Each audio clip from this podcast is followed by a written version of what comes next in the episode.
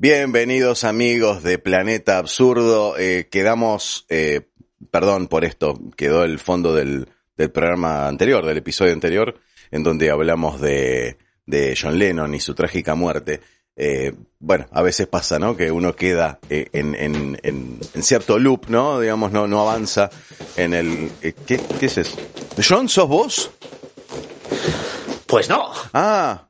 No es John. No. Soy yo vuestro querido amigo José Ángel Pastor, que llega aquí también eh, directo, llego directo desde el podcast de la semana pasada. Claro, ¿no? Tendríamos que estar sí, hablando bueno. de otra persona.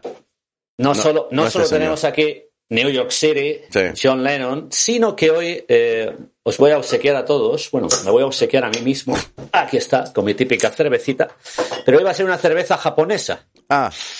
New York City, John bueno, Lennon, tenía que, tenía que salir ja Japón por algún lugar. ¿Tendrá un cero también como la señora de...? No, esta, esta, ¿No? esta cerveza, cuando estuve en Japón, era de mis favoritas. Eh, bueno, y ya veis que cuando no estoy en Japón también. Hoy no vamos a hablar de John, Gustavo. No, no, perfecto. Eh, entonces, apertura y cambiamos el fondo. Sí. Dale. Yeah.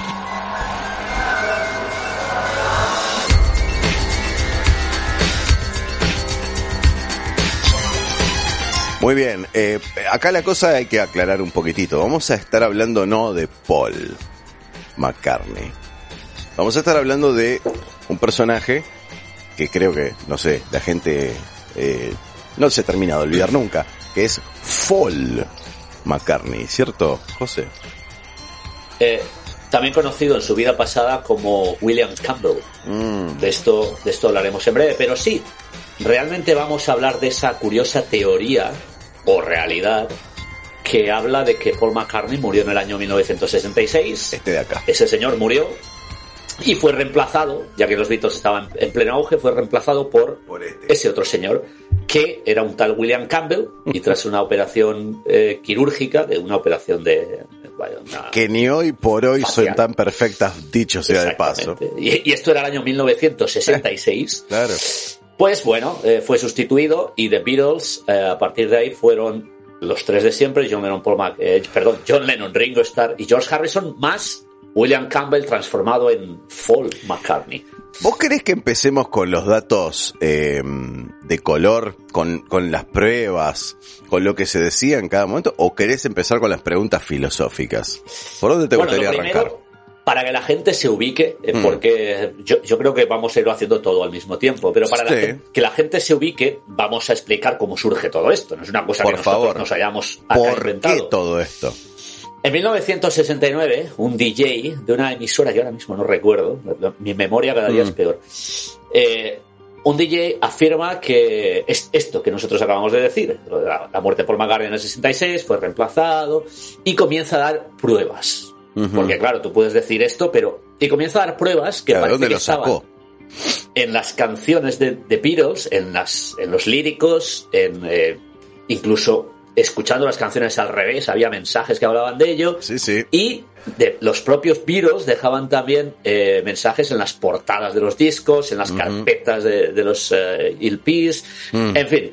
La cuestión, eh, pues es esto, que surge en 1969 y nos retrotraemos a 1966, que es cuando sucede todo, esta muerte de Paul McCartney, supuestamente en un accidente de tráfico que poco a poco iremos detallando. Perfecto. Ahora, Gustavo, pregu preguntas filosóficas, si quieres. Pregunta filosófica, bueno, básicamente, claro. ¿por qué tomarse tanto trabajo? A ver, murió un... Eh, murió el bajista de los Stones, ¿cuándo? ¿Después o pero, antes? No, no pero, lo recuerdo. Pero el, el, el, bajista, no, el, tú dices Brian Jones. Brian, Brian Jones, Jones, claro. Eh, Brian Jones sí, murió en el 67 o 68. ¿Y qué problema después. hubo? Eh, ¿Cuál era el problema? No, se dice que The Beatles eran una máquina de fabricar tanto dinero uh -huh. a, a, causa de, de ese fa fantástico manager que tenía Brian Epstein. Que no, no, podían dejar de, de, hacer dinero, entonces tuvieron que hacer toda esta... ¿Estás seguro que es por eso? Bueno, esta es la explicación más razonable. Bueno, eh, sí, el dinero, siempre. Pero claro. después yo recuerdo que se manejaba otra hipótesis de que eh, el gobierno británico estaba muy preocupado por qué, qué podía suceder con la juventud seguidora de, de Beatles eh, eh, ante una noticia como esa, ¿no? De esa envergadura. Es decir, murió Paul McCartney en un accidente de, auto, de automóvil. Hay una loca teoría que afirma que fue efectivamente el MI6, los eh, servicios secretos británicos, los que organizaron todo este tema y que amenazaron al resto de integrantes para que no dijeran nada. Que no se revelara nada. Hay, de hecho, hay en YouTube, si la gente lo quiere buscar, hay, hay una. Es un fake de, se supone que son las declaraciones de George Harrison en su lecho de muerte. Last, y es una, last Will, eh, el último testamento de George Harrison. Y es, una, y es una grabación en la que George Harrison habla de todo esto, de que el, MI6... Que ni siquiera la voz se parece, es terrible. No, no es la voz de George Harrison, es un fake total. Terrible. Pero, es un documental, hay mucho dinero puesto ahí, es impresionante. Sí, sí, sí, eh, sí. Pero, claro, el MI6 se mete ahí y dice, no, momentito, muchachos. Eh, tenemos miedo de suicidios en masa, de ese tipo de cosas. Entonces me parece que ustedes tienen que continuar. Claro, uno lo piensa así y dice, supongamos, ¿no? Supongamos que le vamos a dar un poquito de crédito a, efectos de seguir el razonamiento, nada más. Y decís, bueno, ahí tiene sentido que los otros tres integrantes eh, eh, sobrevivientes eh, empezasen a intentar comunicarse a cuentagotas con los fanáticos a través de las pistas en las portadas, de los mensajes en reversa en la, de audio dentro de los discos y cosas así, como para ir avivando en cierta manera a la gente de, de que no, no, es verdad, se murió Paul, este, este es, este, este, no, este no es Paul. Bueno, pero después, este, obviamente, uno sigue, eh, tira, del primer violín, del primer hilo que hay suelto, y uno llega, termina siempre llegando al, dinero. Eh, el motivo principal por el cual una banda podría llegar a tomarse todo ese trabajo es el dinero. Y la verdad sea dicha, el mejor efecto que pudo haber tenido todo esto es que la noticia sea falsa. O sea, una vez más chequeamos, históricamente hablando, que una fake news es muy efectiva como publicidad. Porque al día de hoy se sigue hablando, le siguen preguntando a Paul McCartney en entrevistas al día de hoy, en el siglo XXI, si está vivo o está muerto. Eh, que es una pregunta muy, muy insólita, ¿no? Es, Paul, ¿estás vivo? Sí, em, dice. En el año 1995, Paul McCartney editó un, álbum en directo, Police, Life. en el cual eh, se rió de una de, una de las tapas en cuestión. De una de las pistas, la intentó imitar. Eh, bueno, luego hablaremos de eso. Sí, claramente, claramente. Vamos a arrancar por el principio. Si querés, bueno, habíamos hablado con José que íbamos a arrancar en forma cronológica. Eh, yo creo que sería lo lógico. Yo creo que lo que lo que quiere todo el mundo en un programa como este, porque ahora, ahora mismo nosotros nos lo estamos tomando un poco a risa, pero ahora mismo habrá gente, habrá gente que estará muy furiosa. No, Paul McCartney realmente murió y, ahora empezará el bando de los que piensan esto es una locura y los que y, los que empezarán pues, pues puede ser. Siéntanse libres, siéntanse libres de, de, armar la tercera guerra mundial en la caja de comentarios aquí abajo. No tenemos ningún problema. Hermoso. Eh, eh, claro, el, el, asunto ahora es, eh, yo creo que todos están esperando que digamos esas pistas, ¿no? Que las eh, vayamos analizando. Y, por el por qué realmente se... Así que vamos a ir de forma cronológica desde que sucede el, el, accidente en 1966 o, Gustavo, creo que vamos a ir incluso antes porque hay una premonición. Antes del accidente ya hay una carátula de un disco. Es muy importante tener en cuenta... de la muerte de Paul McCartney. Claro, es muy importante tener en cuenta la tapa del Rubber Soul del año 65, el que, bueno, ya podríamos decir que es la protohistoria de la prototeoría de Police Dead. Bueno, nada, eh, ¿qué recordas de eso, José? Eh, aparecen, en, Rubber Soul aparecen los, los cuatro Beatles en la, en la portada. Es, es, un efecto, la portada esta se llegó a hacer eh, con, con, un, efecto alargando la fotografía. Sí, un gran angular. Alargando la fotografía. Sí, parece ser que eh, había varias fotografías eh, que estaban viendo para la portada y en un momento dado estaban viéndola con un, con un proyector y la foto eh, cayó hacia atrás y entonces se quedó como ah. alargada en el proyector y ellos dijeron, sí, queremos esa foto pero de esa manera, ¿se puede hacer? Y que mediante un efecto la foto era, no era una foto largada, era una foto normal. Eh, bueno, todos más o menos saben ah, cómo es la portada de Rubber Soul. Y eh, una vez que salió el disco, parece que ellos estén mirando hacia abajo. Es lo que comentabas tú antes, Gustavo.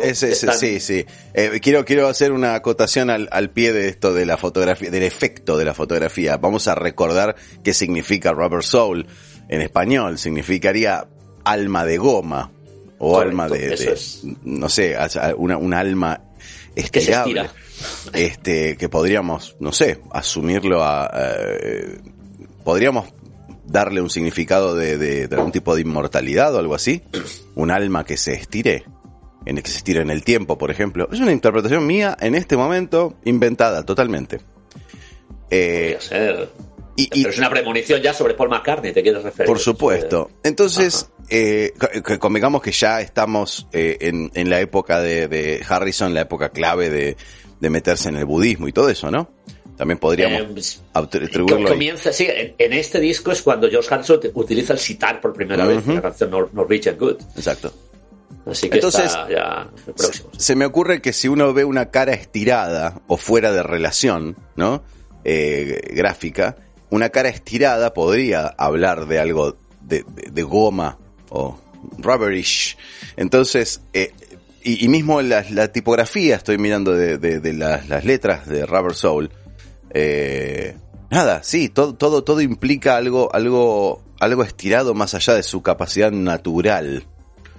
Entonces podríamos llegar a... Este, estamos inventando, ¿eh? pero tomándose como de, la teoría original y desarrollándola en forma personal, ¿no? Pero la, otra historia es que parece ser que los cuatro Beatles están como mirando hacia abajo y, se dice, el, tema conspirativo es que están mirando hacia el ataúd de, Hacia la tumba. De Paul McCartney. Hacia la tumba. Sí, sí. Eh, claro. Porque claramente están outdoors, están afuera, ¿no? Tienen un árbol están, están en un parque, efectivamente. Exactamente. Claro, cuidado, vamos a ver. Eh, este álbum fue editado en diciembre de 1965. El accidente donde supuestamente Paul McCartney muere se produce en 1966. Así Casi un año después. Así que para los que incluyeron esto como una de las pistas, luego se arrepintieron un poquito y dijeron, no, es que era una premonición. Claro, claro, una premonición. La, la pregunta estaría eh, eh, también, estaría bueno plantearse por qué el único que está mirando a cámara es John Lennon. Pues porque le importaba un pimiento la muerte. No, no lo sé, no lo esa es una. Pero si vamos a hablar de premonición, también podríamos hablar de que es la premonición de la muerte de John, si vamos al caso. la, conspiración. Ya está, el Rubber Soul es un disco premonitorio. Premonitorio de todo. aquí estamos, incluso paralelamente estamos analizando el funcionamiento de la mente de un conspiranoico podremos darle el sentido que se nos cante a nosotros, que es exactamente lo mismo. Eh, a menos que le preguntemos a alguno de estos muchachos. Bueno, sí, efectivamente. Eh, foto tomada desde la tumba de Paul, ya dictaminamos que esto es así. Eh, ¿Llegamos a 1966? ¿Quieres que lleguemos ahí? sí, a ver a dónde vas. vamos al accidente porque acontece ya en 1966 y así lo explico un poco. Parece ser que Paul McCartney se va, manejando su auto, se salta un, semáforo, se, se, salta la luz eh, roja y eh, bueno, tiene ¿En su Aston Martin DB5 o, o recuerdo mal? No recuerdo, pues no recuerdo Me parece que era mismo, pero, pero sí. Ahora no sé si ese eh, es el vehículo de Polo o el de James Bond.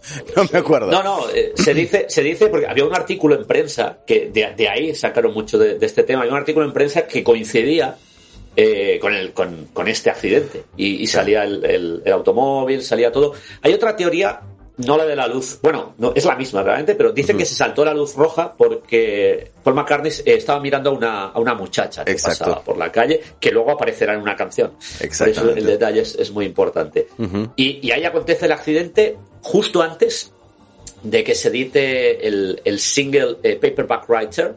Ajá. Y, después vendrá el álbum Revolver, que es el, el álbum de 1966. Digo esto porque en el clip de la canción eh, tanto de Rain, que es la cara B de Paperback Writer, como de Paperback Writer, Paul McCartney, o Fall ya, porque ya estaría reemplazado, aparece con un diente roto y con una cicatriz bastante importante. Se dice que a consecuencia de la cirugía plástica. Hay, hay, hay quien dice que este, este diente roto y, la cicatriz es porque realmente tuvo un accidente, pero no falleció. Simplemente esas fueron todas las consecuencias. Pero la versión conspiranoica dice que eh, es por la cirugía. Y esto se puede constatar. Quien quiera que busque los clips de la canción Rain y Paperback Writer y, encontrará a Paul McCartney sin un diente y con una, pequeña cicatriz. Bueno, pues ese ya es Fall. Fall, Fall que es, eh, según toda esta teoría, un personaje que se llama, luego, luego veremos que el nombre es muy importante, que se llamaba William Campbell. Y, bueno, que parece ser que tenía un cierto parecido con Paul McCartney. ¿Pero de dónde sale este Campbell? Eh, parece ser que fue una especie de casting porque era un individuo muy parecido a Paul McCartney y fue al que seleccionaron. En un lookalike contest, un, sí, sí, sí, sí, en un concurso de parecidos.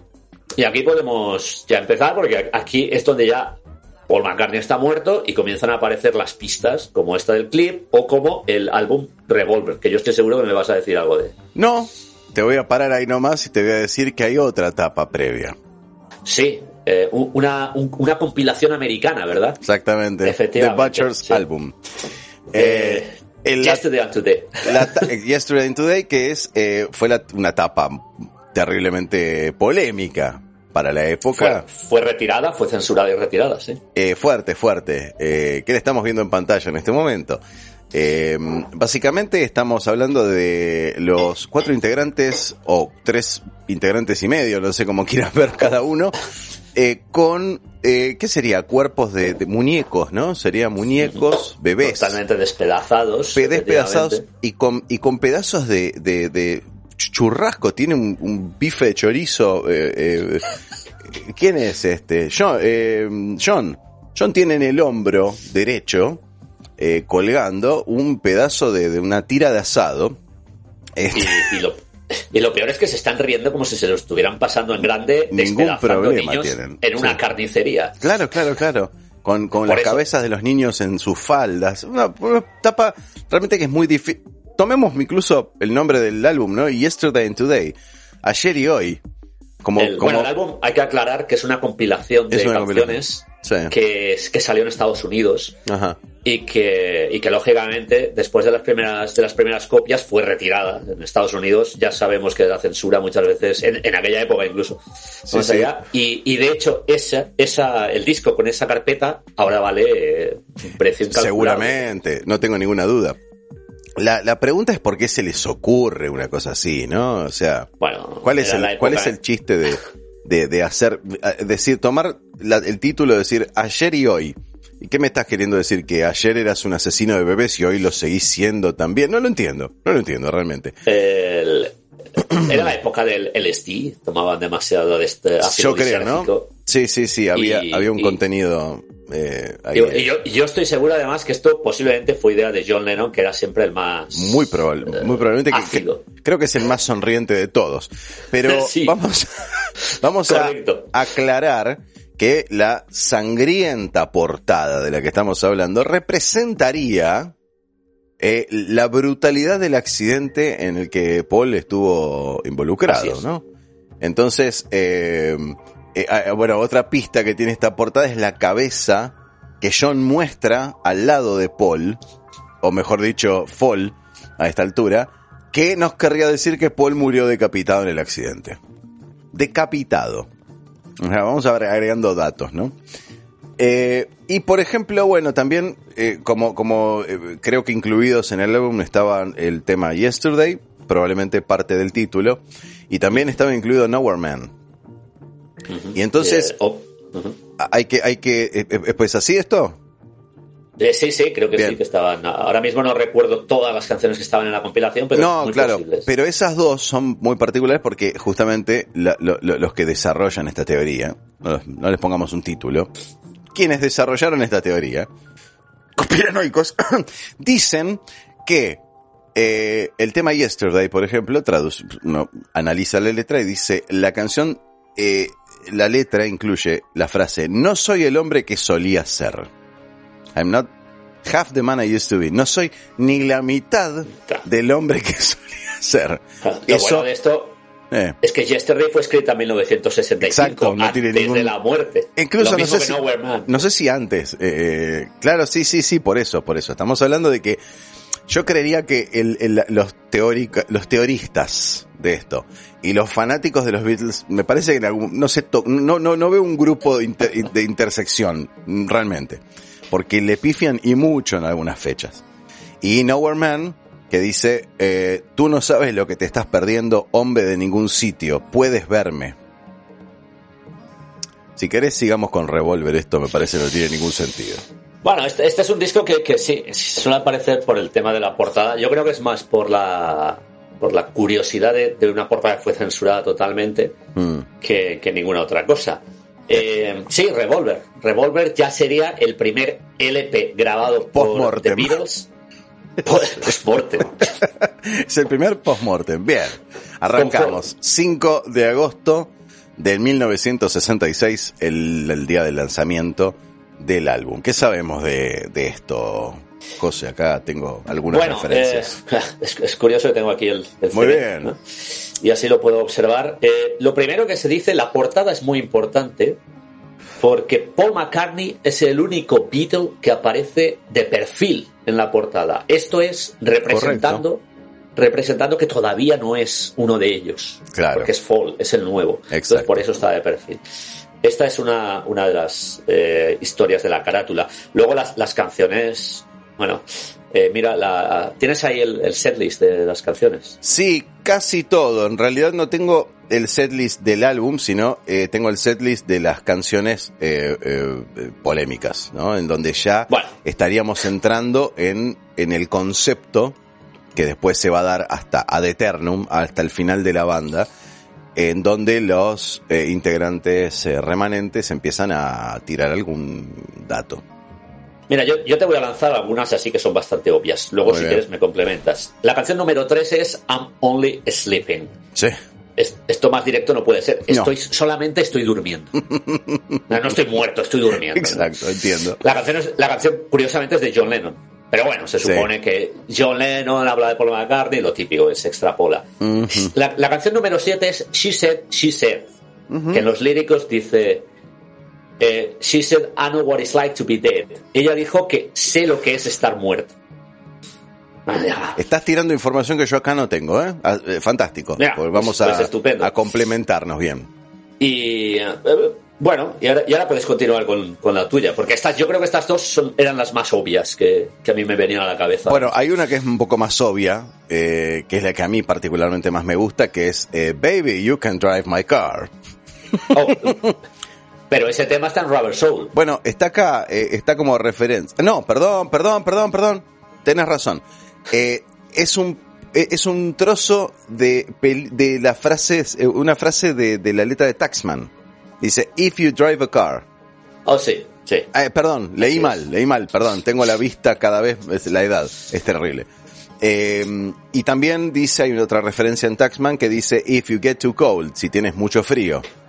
Bueno, es muy traído de los pelos. Está, estás muerto, pues estás frío. My advice to who's, who die, Taxman. Mi consejo a aquellos que mueren, Taxman. Hay quien dice que Taxman se refiere no a un, eh, eh, esto, esto lo, dijo un español, claramente una persona hispanoparlante que no conoce inglés. Dicen Taxman, por supuesto todos quienes pueden este, ir a averiguar qué significa un taxman, es el hombre recaudador de impuestos, el que viene y golpea la puerta, ¿no? I'm the taxman. Eh, one for you, 19 for me, ¿cierto? Eh, la página esta, que creo que el origen es España, dice, hay quien dice que taxman se refiere a un taxidermista. taxidermista man. claro, empieza con tax. Entonces, bueno, taxidermi. Bien, no hablemos más, no hablemos más. Eh, Yellow Submarine está incluido en este álbum. Sí, así es. Bueno, dicen eh, que el submarino hace referencia a un ataúd. Me encantaría tener un ataúd amarillo, realmente. Lo voy a pensar seriamente. En forma de submarino. Y con forma de submarino. Y si lo pueden llevar los cuatro Beatles el ataúd hasta el cementerio también, sería una gloria. Pero yo, aquí tengo, yo aquí tengo un problema, porque dice we, we all live in a yellow submarine y no dice I live Bueno, Yo que estoy tengamos en cuenta, suponete, pero José, esto ¿Estamos es fácil. todos muertos o qué? No, esto es fácil, José. Eh, vos eh, tenés una banda, te armaste una banda que se llama The Beatles, es un éxito total y se te muere Paul McCartney. ¿Qué haces? Estás muerto, ya está. ¿Entendés? Estamos todos muertos. Está bárbaro. Pero eh, la letra dice In the Land of Submarines. Arranca diciendo eso el señor Starr. Y entonces, como el submarino haría referencia a un ataúd, estamos diciendo que la tierra de los submarinos, estamos hablando de un cementerio. Claro, claro. Todo tiene una lógica aplastante. Eh, Aplastante, es, es in- indudable esto. How to, eh, got to catch you into my life, dice. I took a ride, I didn't know what I could find there. Di un paseo, no sabía lo que podía encontrar ahí afuera. Que esto representa un Bueno, recuerdo de cuando Paul tuvo el accidente. No, sí, puede ser que estaba manejando. I y took a ride, un paseo, no sabía lo que podía Paseo. encontrar ahí afuera. Y te la pusiste. La muerte, la muerte. Por encontré la ejemplo. muerte. Y la última referencia que tenemos es Tomorrow Never Knows, que sabemos que el título de la canción está extraído del libro tibetano de la muerte.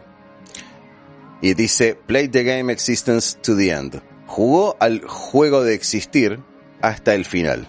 Referencia clarísima a Paul. El clarísima no lo agregué yo, lo dice acá. Referencia clarísima. Esto, En según esta en gente, está clarísimo.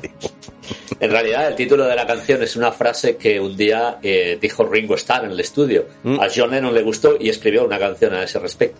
Mm. Así que el libro tibetano de los muertos. Yo no lo leí el libro tibetano de los muertos. eh, tampoco. Yo no sé si, si buscaría la referencia tan profundamente. Si querés, avanzamos en el tiempo, José. Bien, eh, algo muy importante pasa después del disco Revolver y es que The Beatles se separan momentáneamente, unos, unos cuantos meses. Eh, Sí. Se dice que es porque los otros miembros no aceptaban a Fall y, y bueno, pues hubo el típico problema. Eh, en, en la banda, se separaron y, bueno, después de unos meses, finalmente eh, el, el MI6 les amenazó con que tenían que Seguramente. vamos a seguir el juego. Vamos, entonces The Beatles eh, dicen, vale, pues nos vamos a reunir, pero lo vamos a hacer ya directamente revelando de todas las formas posibles la muerte de Paul. Y lo hacen con un eh, álbum realmente emblemático, que es Sgt. Pepper's Lonely Hearts Club Band. Eh, la Con la tapa más corazones- famosa de la historia Sí. de la discografía mundial. Que Eh, fue banda de tantas veces imitada. La banda de los corazones solitarios del Sargento Pimienta, traducido Claro, al español, que es una traducción que siempre me suena Es fantástica. maravillosa, sí, sí. Yo tengo una Bien. mejor. Yo tengo una mejor, eh, José, te vas a reír mucho con esto. No sé cómo Vamos fue en otros países hispanoparlantes, pero en Argentina al menos, que eh, eh, yo conozco a los Beatles gracias a mi vieja. Mi vieja los escuchaba y dejó de, de- de comprar álbumes a partir de este. O sea, el Revolver no lo tengo y de ahí en más tampoco. Eh, no lo- lo- lo- los tenía, eh, los fui completando yo, por supuesto, la Porque era, colección. porque era Fall, ¿no? Entonces, como No, era Fall, claro, no- se ve que no le gustaba Fall a mi madre. Eh, y entonces, pero por ejemplo, el primer álbum eh, de The Beatles, que todos sabemos que es Please Please Me, la traducción de la tapa era Por favor yo. Es maravilloso. Porque claro, imagínate eh, traducir en los años 60 en un país tan, tan, tan paquete, tan este pacato, quise decir, eh, eh, como Argentina, poner por favor compláceme. Prefirieron Claro. ir por la traducción li- absolutamente literal de poner Creo- por favor yo. Please, please. En los me. años 60, en los años 60 no era solo Argentina. No, por que- supuesto. Pero quiero decir, por favor yo se llamaba, porque yo nunca entendí por qué se llamaba así el álbum hasta de- unos años después cuando uno empieza a entender el inglés, ¿no? Bueno, Gustavo, Increíble. Volvemos ¿por a empezamos con las con las pistas que aparecen en Sgt. Pepper porque esto es una locura, con una Mm. portada tan luminosa eh, Compleja. Eh, y con tantas canciones con tanto mensaje. eh, Yo, yo diría que es como el, el jardín de las delicias de la discografía. sí, Sí. sí, sí. Sí, sí, tremendo. No, mucha información. ¿Recuerdas, a- antes de seguir, un, un pequeño entrecomillado, Sí. ¿recuerdas, Gustavo, cuando hablamos en, en- en uno de los programas de Teatro del Absurdo, hablamos eh, de pasada de este álbum y, te comenté, no sé si lo recuerdas, que hubo dos personajes que John Lennon quería incluir. Bueno, hay que decir, en esta portada todo aparecen personajes famosos rodeando a The Beatles. Sí. Y que son eh, maquetas de cartón. Sí. Y, y John Lennon quería incluir a dos personajes, porque todos los personajes son ideas de uno, de uno u otro miembros del grupo. Claro. Y esos dos personajes fueron los dos únicos que no fueron incluidos eh, le convencieron a John Lennon de que no podía incluir a esos dos personajes porque entonces eh, se iba a armar un revuelo increíble. Y Gustavo, imagínate qué personajes pueden ser. Y uno podría haber sido Hitler. Perfecto. Sí. Y yo creo el otro, yo no recuerdo, pero podría llegar a ser Jesucristo. Correcto. sí, sí, sí, las dos personas más polémicas. John Lennon quería incluir a Adolf Hitler y a Jesucristo ¿No está Buda? y le dijeron no. ¿No está Buda en la tapa? Eh, no está Buda en la tapa. Eh, sí. Hay, Bueno, hay una representación de un muñeco de Budas. ¿y por qué no poner a Jesucristo? Pero a ver, eh, pero perdóname, arriba a la derecha, a la izquierda, como en segundo o tercer posición, tengo una copia muy chica de la foto, acá no lo veo bien, ¿no está Lester Crowley? Eh, sí, Lester Crowley está en la foto. Bueno, es más. ¿Por qué no poner a Jesús? Tengo una edición especial de este disco donde aparecen todos los personajes enumerados. Claro. Sí, sí. Eh, lo tengo por algún lugar, no sé. No, pero es que debe ser fácilmente conseguible eso. Eh, sí. Sí, aquí, los tengo todos. Aquí los tengo todos, así que si quieres saber alguno, te lo busco. No, ningún problema. Podríamos enumerar rápidamente. Alistair Crowley es el, número dos, efectivamente. Bueno, ahí está. El segundo de arriba a la izquierda. Exactamente. Eso es. Bueno, poner a Aleister Crowley y no poner a, Jesucristo. No está Hitler, pero está, pero está Karl Marx. Bueno, Está bien. ¿Stalin está? No sé. Eh, no, no, no, Stalin no, está. Por motivos muy similares. Eh, Quizá porque nadie lo propuso. Claro, que nadie lo propuso. Ni a nadie se le ocurrió. Eh, bueno, ¿y quién le dijo que no se podía? ¿Los mismos integrantes o, o, eh, el creo que fue el manager. Creo que fue el manager, Brian Epstein. Eh, o, quizá, fuera, quizá fuera el MI6. Estas alturas ya lo sabemos.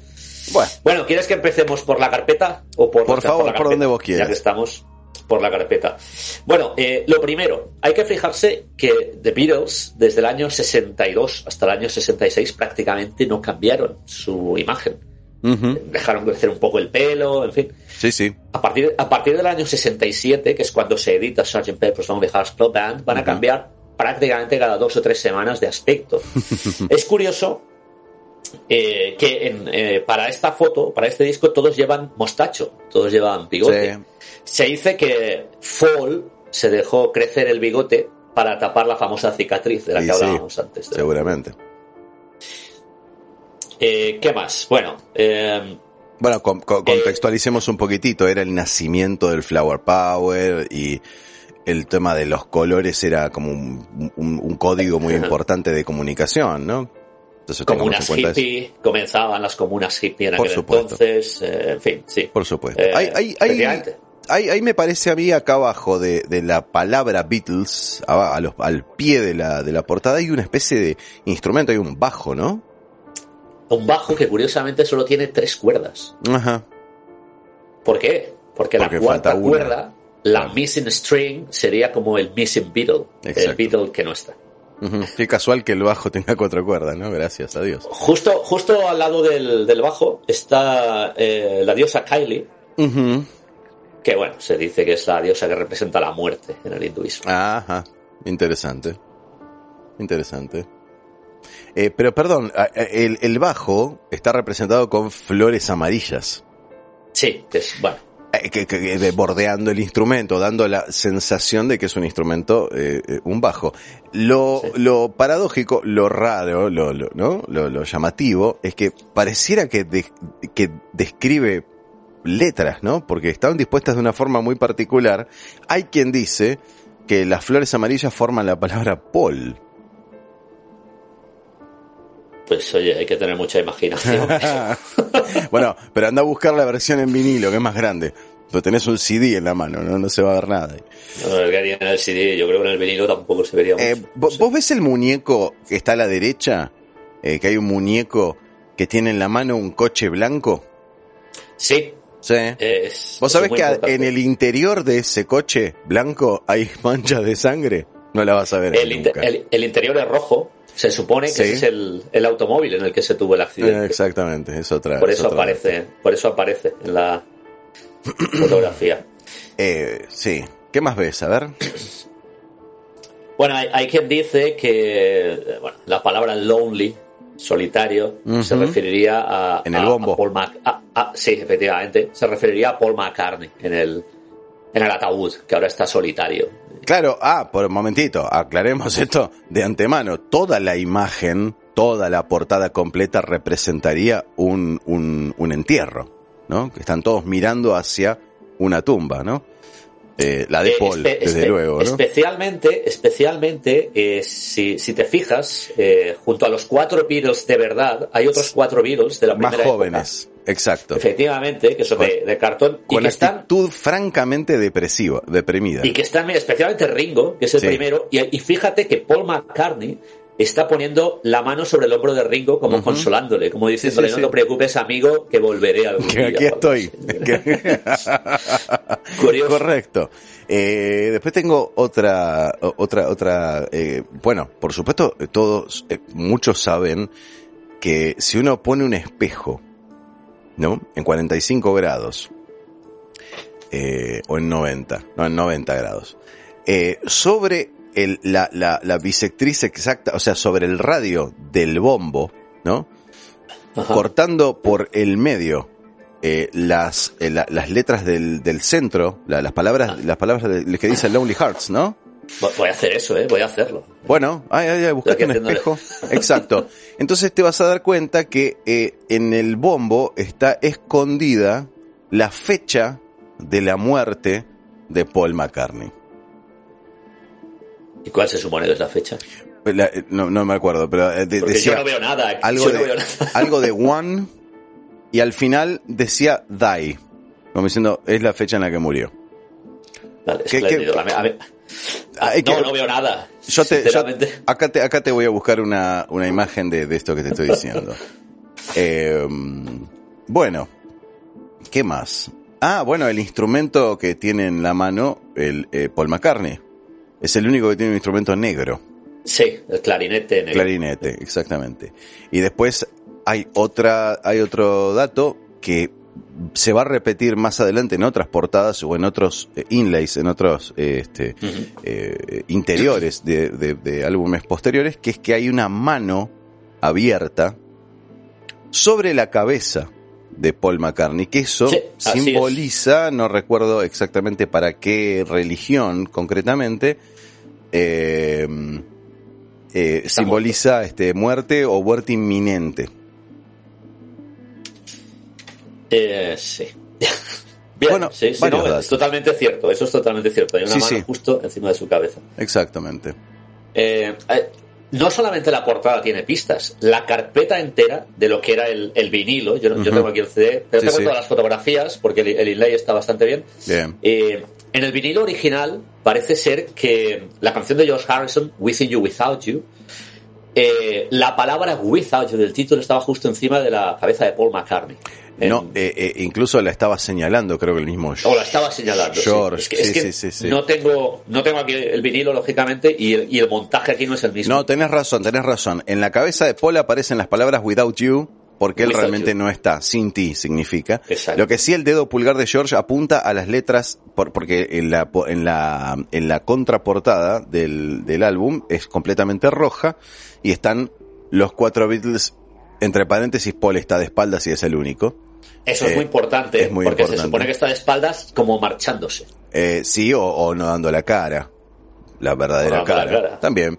Y, y George está en una posición muy, muy poco natural, con las manos en alto, con, con- con la- con los dedos de la mano el- derecha. el pulgar en alto, sí. pul- sí, sí, señalando algo. Y el- lo que está señalando es las letras Wednesday morning at 5 o'clock, 5 de la mañana del miércoles, que vendría a ser el momento de la muerte de Paul. Creo que eso es también cuestionable, ¿no? Sí, Eh, que es, es de, la, de, la, de la canción She's Living Home. Exactamente, pero también hay otra referencia a esa misma, o a, ese mismo horario en otra canción que es en, eh, uy, eh, la última, la última canción del álbum, eh, Yeah, Day in the Life. Day in the Life, este, que habla también de las 5 o'clock, de las 5 de, Bueno, las 5 de la mañana. Si quieres, empezamos a hablar de las canciones porque en este disco casi todas las canciones llevan mensaje. Casi, Casi todas. Muchas, muchas.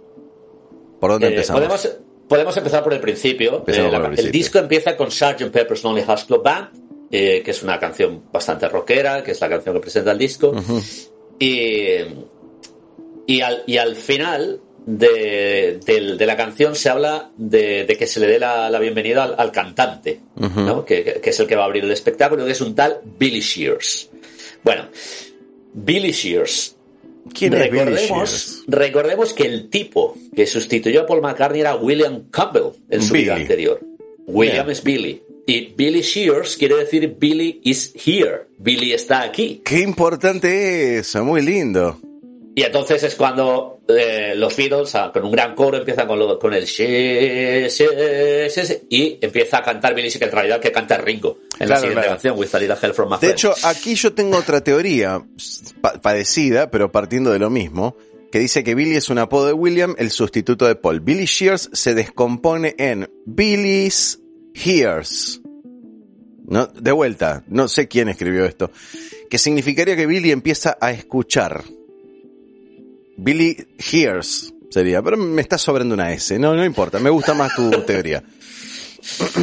sí. Y aparte también hay otro dato. Eh, ah, vos no sé si te acuerdas o si alguna vez tuviste el- la versión en, en vinilo de este álbum.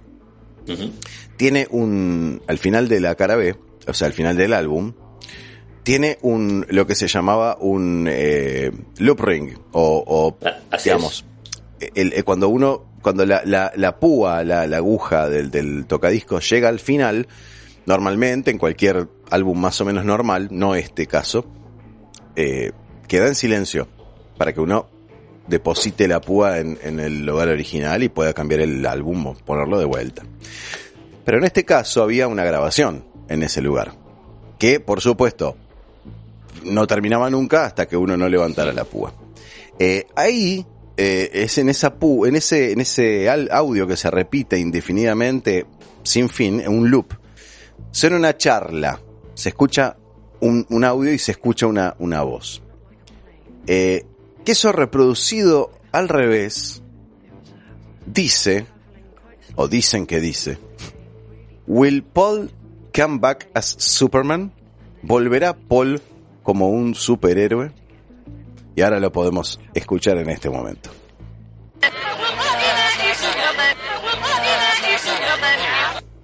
Sí, es muy poco claro. Eh, digamos, sí, to- todo lo que tiene que ver con, con reproducciones eh, a la inversa, bueno, está todo muy sujeto a, a interpretación, ¿no? Pero ahí en teoría estaría diciendo, Will Paul come back as Superman? Eh, eso es el, el final del álbum. Después, bueno, Sí. tenemos más cosas que no sé si te acordás vos. Yo, Eh, yo creo que podemos casi ir. eh, Yo estoy leyendo los títulos de las canciones y estoy recordando todo lo que se decía de, por ejemplo, a partir de la canción número 4, que es Getting Better, Sí. están hablando de la banda. Están hablando de la banda, Getting Better, mejorando. Están mejorando con Fall. ¿eh? Después de todas las divisiones que hubo y que no estaban seguros, están mejorando. De hecho, la canción es It's Getting Better All the Time, better, Sí, better, sí, que sí. se supone que la canta Fall. Y después la, la siguiente canción, la número 5, es Fixing a Hole, arreglando un agujero. Que es arreglando el agujero que ha dejado Paul, lo suplen con Fall.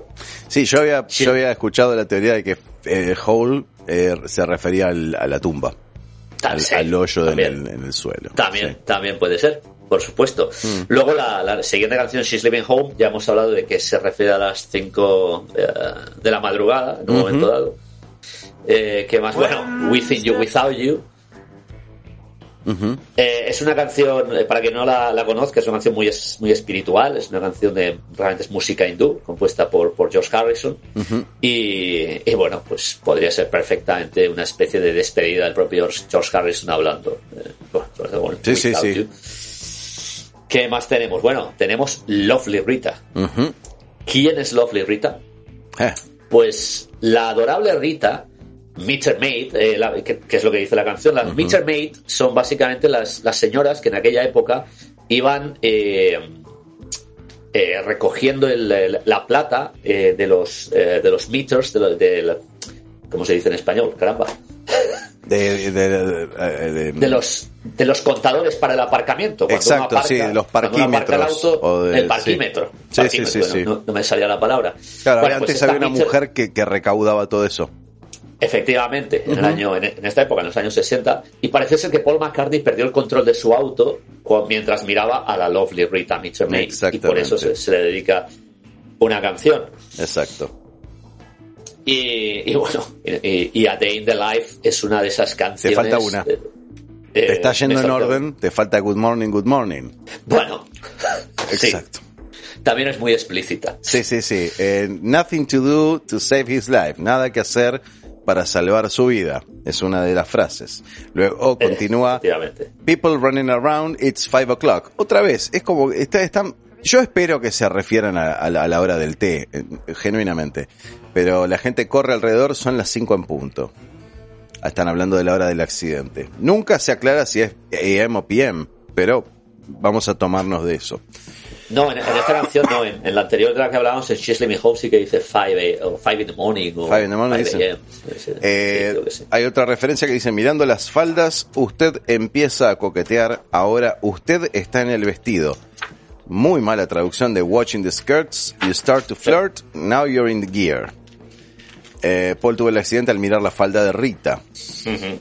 Ahora está en el vestido, en la mortaja. Sí. Bueno, dejemos. Y entremos a, en bueno, A. Day in the Life, que es la más jugosa de, de todas. Bueno, Day in the Life hay mucha gente que considera que es la mejor canción de The Beatles. Lo, he- lo he visto en varios rankings. Desde luego es una canción fantástica. Mm. Sí. Eh, yo no diría que es mi preferida, pero, pero No, sí. o sea, pero compleja. Sí. Y bueno, eh, la canción empieza con un leí las noticias y en un momento dado lo que aparece en las noticias es que alguien he blew his, man out, eh, he blew his mind out in a car se reventó la cabeza en conduciendo su automóvil. Es particular que digan mind y no head, ¿no? O skull. Bueno, sí. Dicen, se reventó la mente. O apagó su mente. Blew, blew out, no sé, blow out Sí, sería, no sé sí, bueno, exactamente Leo, qué. sí, Pero- podemos decir sí, sí. Pero da para análisis reventó, eso. destrozó. Bien, bien. Él apagó su mente en el auto. Sí. Pero y no se había dado cuenta que las luces se habían está. cambiado. Se refiere al semáforo. Exacto. Eh, una multitud de gente que se para y se queda mirando el accidente, lógicamente, y dicen que ya había- que toda esta gente ya había visto su cara antes, que ya lo conocían y que no estaban seguros si pertenecía a la, Cámara a la. House of Lords, a la Cámara de los Lords. Bueno, ¿ya tenían el MBE eh, para esa altura? Sí, Sí. sí. Ah, bueno. Sí. Entonces es probable que ah, Posiblemente está hablando de que esté, está clarísimo que es que está muerto, sí. Y es una después- irrefutable. Ah, Ah, bueno, nos olvidamos de un detalle en el interior del disco, en, en, en, la, en la versión de vinilo de esa época, y creo que vos ahí tenés en el, en el CD, eh, tenés una versión donde está esa foto, donde están ellos sentados. eh, Eh, OPD, te Exactamente, OPD. la, la, la insignia que dice OPD, que dicen que en inglés significaría officially pronounced dead, oficialmente declarado muerto, pero después, bueno, salieron a, a defender eso, que decían que eso era un parche de, de la policía de Ontario. Ontario, Ontario Police, Department. que es muy improbable. es un parche que lleva Paul McCartney en su traje, Exactamente. efectivamente. Interesante. Muy Eh, divertido todo esto, me encanta, me encanta repasar estas cosas porque algunas ya las había olvidado. Eh, El, final de Day in the Life, que por cierto es un clímax de orquesta que va Sí. subiendo en una sola nota, es, es fantástico. Eh, Un glissando dice- cromático, sí. sí, se dice que es, que es el clímax de, de la muerte, el entierro, y, a- y que acaba con una sola nota, que sería como el final, el final de la vida. ¿no? Bueno, esta es the Life, que es, que es un temazo, eh, Sí. que viene muy a cuento con todo lo que dice la letra. Hay una canción que no está en el, en el álbum, que salió como single, Ajá. que también tiene mucho jugo, que es Strawberry Fields Forever. Ah, claro. Eh, donde al final de la, de la canción, y esto sí que es perfectamente audible porque no está al revés, está Ajá. perfectamente del derecho, al final de la canción hay, eh, bueno, hay un fade out y luego vuelve a aparecer un fade in con una música muy extraña, como una música amorfa, y una voz, eh, creo que es John Lennon, creo que más o menos se, se puede distinguir a John Lennon diciendo I buried Paul. Yo enterré a Paul. Claramente. No sé si tienes el audio ahí. Lo- No, eh, no lo tengo disponible, pero lo, eh, no, pero lo, lo buscamos. Eh, aquí está. Aquí lo podemos escuchar. ¿Llegaste a escucharlo o no? No, no, eh, No, realmente esto, esto lo he escuchado muchísimas veces. Lo he escuchado muchísimas veces porque eh, ya eh, en, en posición normal, sin ser al reverso, parece que diga I buried Paul. Ajá. Entonces lo tuve que escuchar muchas veces y finalmente prestando clara atención, eh, entiendo que lo que dice es Strawberry Sauce. Incluso recuerdo que, que John había, se había defendido de eso y había dicho, en realidad dice I'm bored, estoy aburrido. Pues yo, yo No cambia lo que entiendo, lo que entiendo realmente después de escucharlo muchas veces es Strawberry Sauce, eh, salsa de arándano. Cranberry sauce también es la otra teoría. Exacto. Es lo que creo que dice. Pero bueno, hay para todos los gustos. Muy bien. Eh, ¿Te parece pasamos al Magical Mystery Tour? Bueno, este disco también da mucho juego. Eh, sí, vamos a pasar al Magical Mystery Tour, que es... Magical Mystery Tour en realidad no es un álbum. eh, fue editado como LP en Estados Unidos, Sí. recopilando varios singles, entre ellos Strawberry Fields Forever. Pero en realidad era un EP, un doble EP. Era la banda sonora de la película que Exacto. hicieron, un especial que hicieron para Navidad, para Christmas en, eh, en el Reino Unido, eh, para la BBC, de hecho, que Magical Mystery Tour. Bueno, pues vamos a repasar, porque eh, la carátula, que también la tengo aquí, Mm. tam- también con muchísimo, el típico colorido del año 67, lo mismo que Exacto. Sgt. Lonely Hearts Club Band. Exactamente. ¿Y por dónde empezamos, Gustavo? Porque Y podemos empezar de que... ¿Quién es esa morsa negra que está ahí en la tapa? Paul Es el único que está de negro. Bueno, Ah, Fall, Fall, Fall. Sí, es la única morsa. eh, es la única morsa negra, perdón. La única Sí, sí. morsa negra. El resto, fíjate que son blancas. sí, sí. Bueno, no estoy seguro que lo demás sean morsas, porque Eh, parecen cosas muy raras. Hay son- una vaca, Sí. un, Animales, gato, no sé. animales. Sí. Aquí tengo el dato de que dice que Paul es el único que aparece como una morsa negra. Sí, dice, en el es. poema La morsa y el carpintero de Lewis Carroll, de la que John era fan, la morsa negra come ostras y se muere. Además, la morsa es señal de muerte en ciertas culturas. Dato. Yo eso no, no lo sé, pero sí, eh, sé que... Ah, Hay una, hay una incluso mejor que dice que la palabra morsa warros en inglés, yo esto tampoco lo he podido comprobar. Bueno, es más, lo he intentado comprobar y no lo he encontrado en ningún sitio, pero Ah. he leído que warros en, en, en griego antiguo significa muerto. Mira, Pero vamos, yo eso no lo he encontrado por ningún lado. No sé quién lo escribió. no, no, no, ni idea. Eh, pero también podemos decir que se hablaba de que puesta en el espejo, la tapa del Magical Mystery Tour aparecía un número de teléfono para comunicarse con Paul en el más allá. Era, era, no, era, era eh, poniéndolo al revés, que es lo que Ah, estoy al revés. ahora. Ah, Al revés, las palabras, eh, la palabra Beatles arriba parece ser que da un número de teléfono. Efectivamente lo da 531. lo, lo otro no, lo otro no sé qué es. Y 38 al final. Bueno, llamemos ya mismo, a ver qué pasa. bueno, este. Está bien, esa es otra de las de los puntos. Eh, bueno, tenemos un eh, libro interno. Eh, Muy interesante. Hay una foto muy interesante. Sí. De, de, de ellos en, al, al piano. Este, creo que están grabando el videoclip de I Am the Walrus. La foto central. Sí, sí, sí. Que I Am the Walrus es, entre paréntesis, una canción de John. Y tengamos ese dato en un pin por un rato. Hasta al menos llegar al álbum blanco. Efectivamente. Eh, entonces tenemos que en la primera edición del LP este, esta, este, esta foto central aparece, bueno, vos la tenés ahí, y dice que Paul aparece eh, sin zapatos, Correcto. que es como no, se entierra eh, la gente. Cuidado. Los zapatos de Paul están eh, junto a Paul.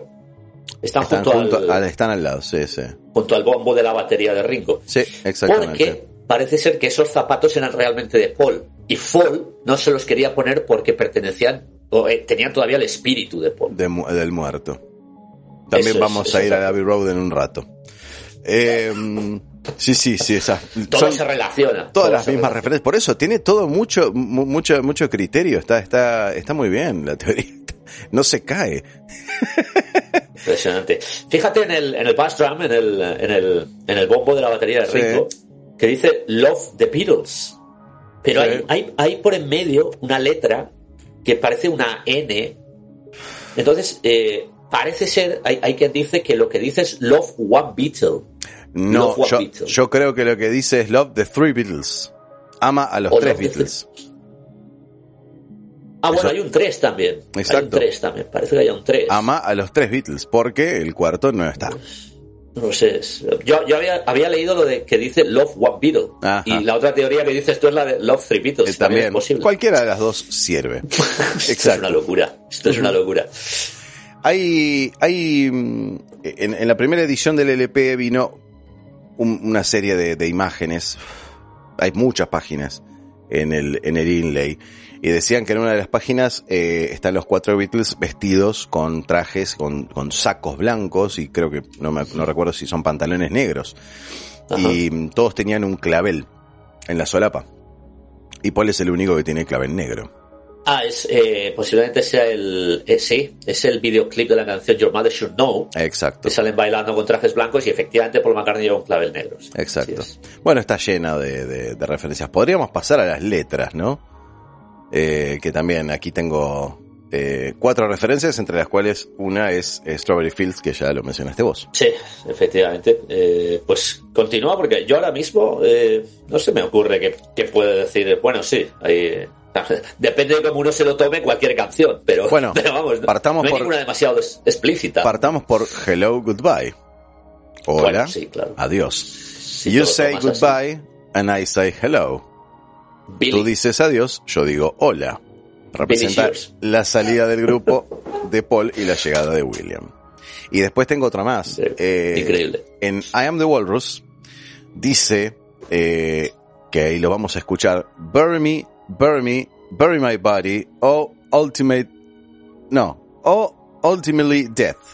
Entiérrenme, entiérrenme, entierren mi cuerpo, oh muerte intempestiva.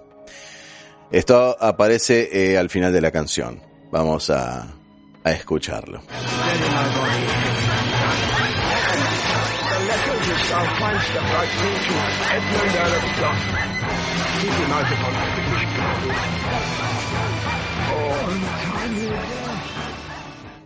Y la última referencia que tengo en All You Need Is Love, que también volvemos al eh, al, al, concepto de que esta página evidentemente la realizó gente que no sabe inglés.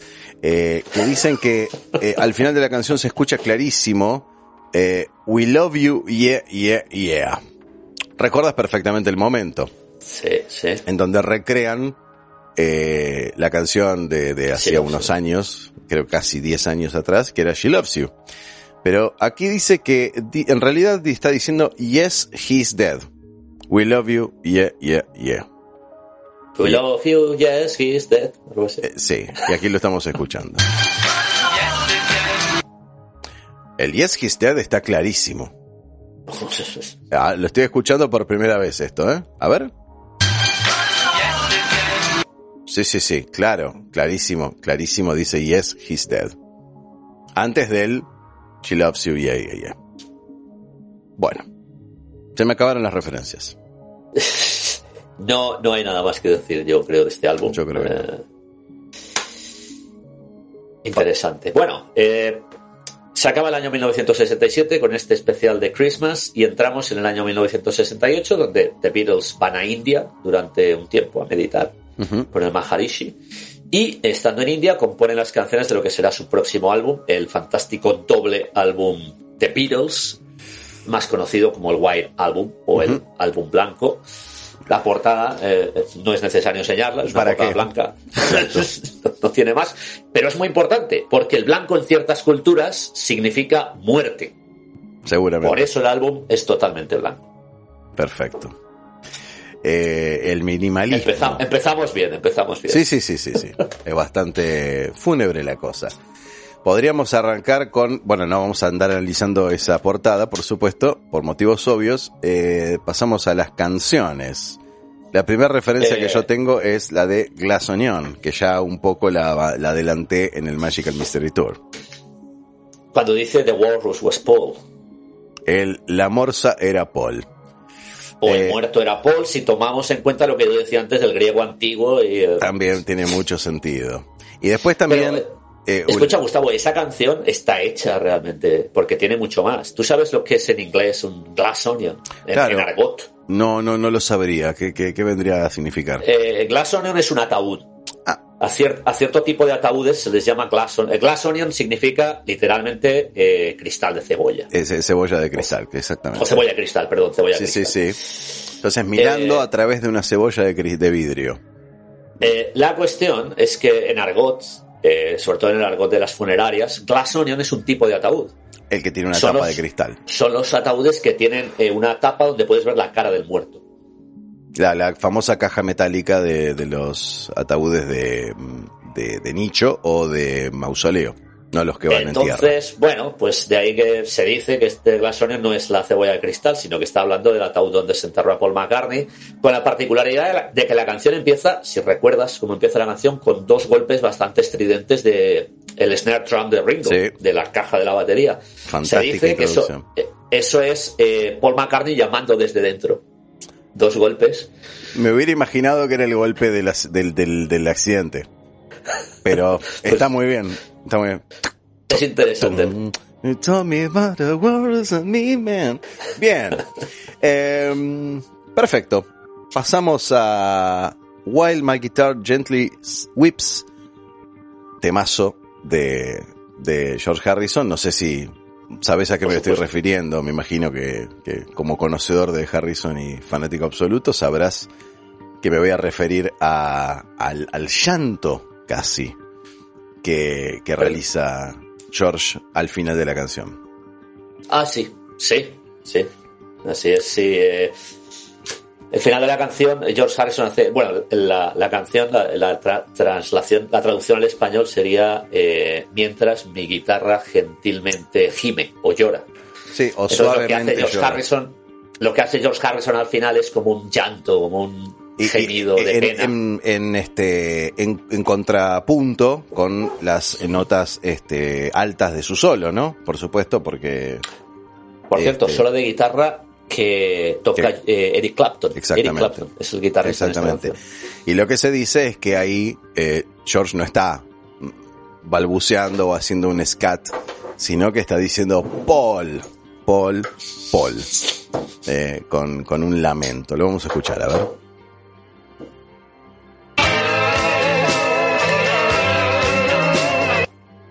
Sí, sí, sí. E, es, es particular.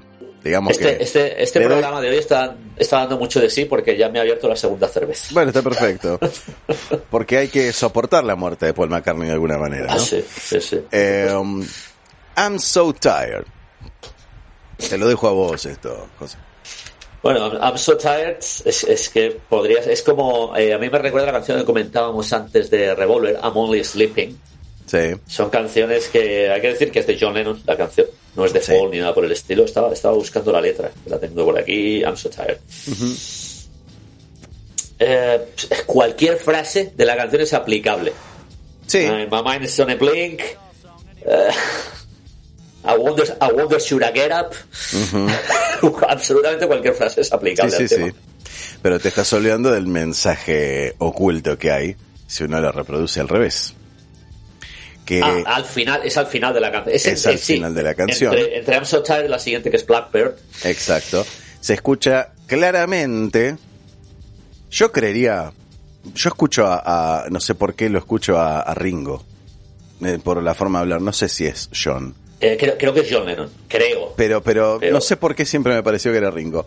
Que dice claramente: Paul is dead man. Miss him, miss him. Paul está muerto, hermano. Al revés. Sí, sí. Paul está muerto, hermano. Lo extraño, lo extraño. Escuchemos. Lo que dice, que no aparece en los líricos, lo que dice cuando uno lo reproduce normalmente es Monsieur, Monsieur, let's have another one. Señor, señor, tomemos otra. Bueno, tenemos... Al eh, revés, al revés puede decir cualquier cosa. En cualquier eh, sentido tiene la misma significancia. Vamos a escucharlo, por favor.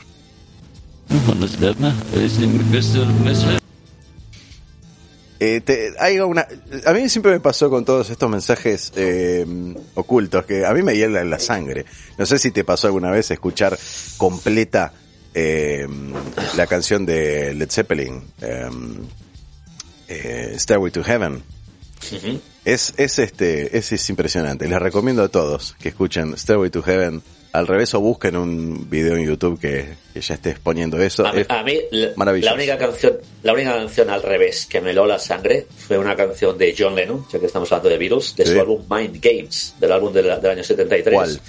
Hay una canción que se llama Meatsere, Meatsere, la ciudad de la carne. Sí. Y en un momento dado, la canción hay un interludio en el que sale un- alguien hablando, bueno, John Lennon supongo, con una voz muy extraña diciendo algo al revés. Ajá. Una voz así. Y yo estaba intrigadísimo. Digo, es una pista al revés seguro. Quiero saber qué dice. Entonces puse el disco al revés para saber qué decía realmente cuando no lo reproducía. Y lo que dice es fuck a pig. Eso me heló la sangre. Digo, ¿por qué John Lennon Claro. mete en una canción una pista al revés que dice jódete a un cerdo? Que, eh, ¿Podríamos decir que Pig ahí sería en referencia a un policía o no?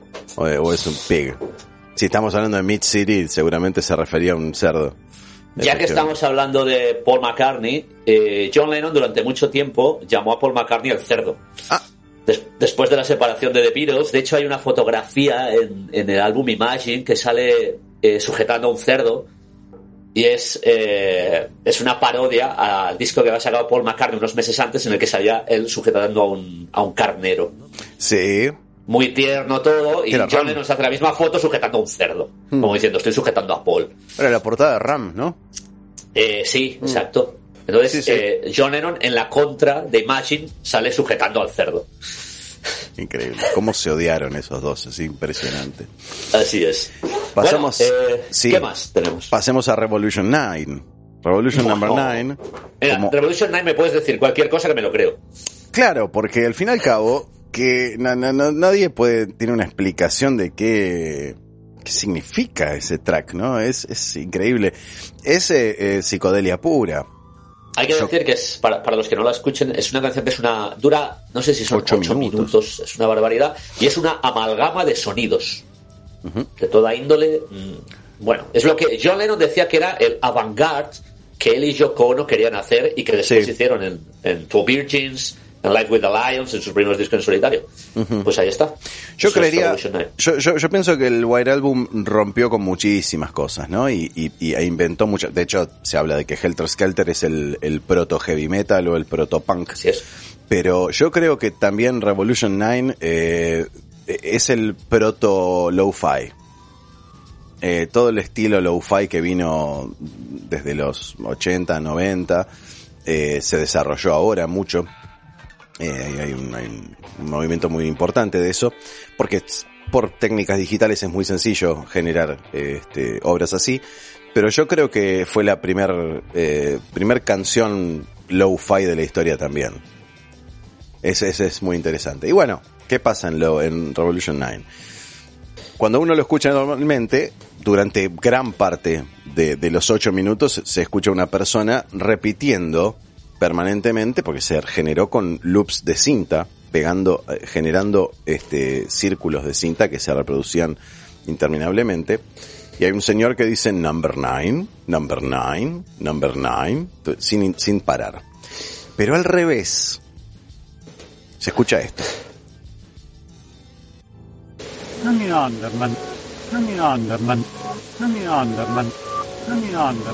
Las palabras que estamos escuchando es Turn Me On Dead Man. Excítame, hombre muerto. Exactamente. Eh, si querés pasamos a la próxima canción, a la última que tengo yo aquí, eh, que es la letra de Don't Pass, Don't Pass Me By. Iba, iba a referirme a esa. Te, te iba a hacer una pregunta. ¿Por qué crees Sí. que The Beatles en sus letras hablan tanto de accidentes de automóvil?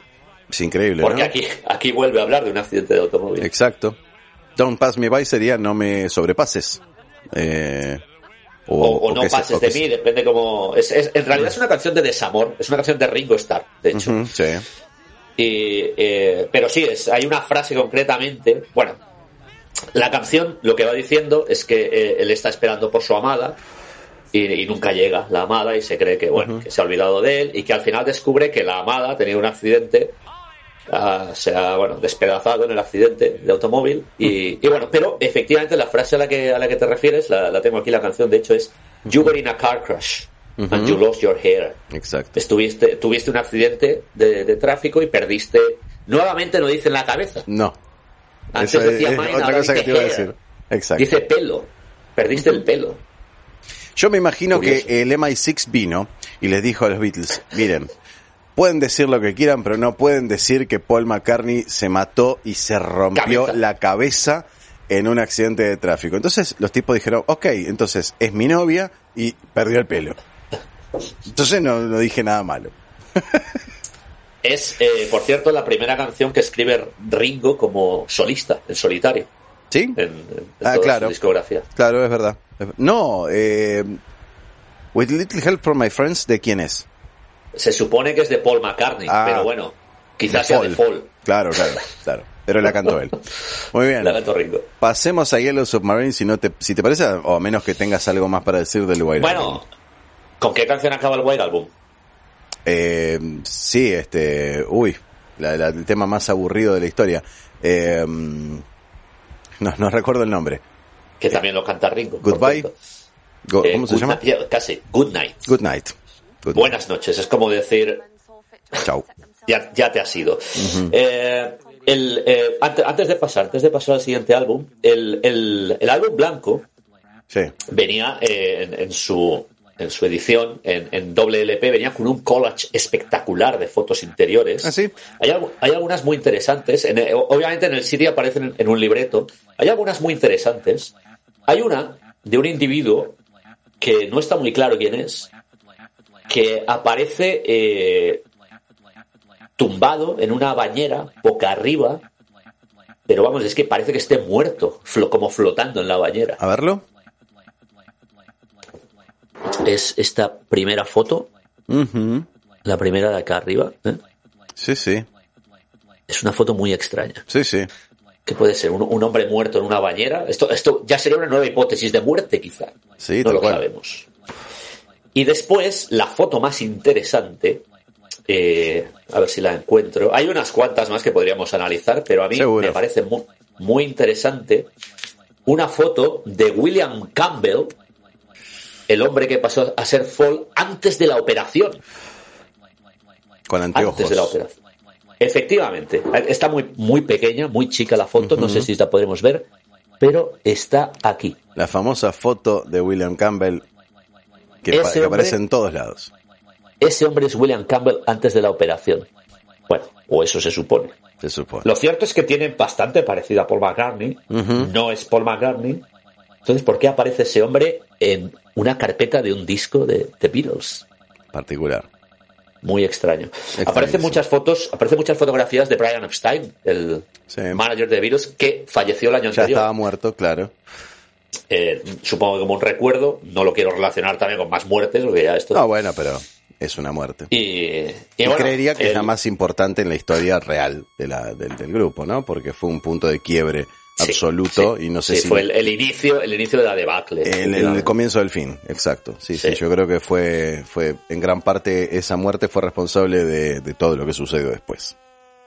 Eh, ¿Querías pasar al siguiente álbum? El siguiente álbum eh, se En publica en enero, enero de 1969 y realmente no es un álbum de The Beatles, bueno, Claro. sí que lo es, pero es la banda sonora de la película de dibujos animados eh, Yellow Submarine, que apareció a final del año 68. The Beatles no grabaron nada para este álbum y lo único que se hizo fue eh, recoger eh, un par de canciones que ya existían, Yellow Submarine y All You Need Is Love, juntándolas con otras cuatro inéditas que ya estaban grabadas y que se utilizaron en el film. Y ahora la, eh, la portada ya de por sí, bueno, la, la carpeta no lo tengo aquí, Yellow Submarine, no lo tengo. Bueno, pero No, aquí lo, lo vemos igualmente en pantalla en este momento y podemos hacer nuevamente la referencia de la palma de la mano encima de la cabeza de Paul, que significaría lo mismo que en la portada del Sgt. Pepper, ¿no?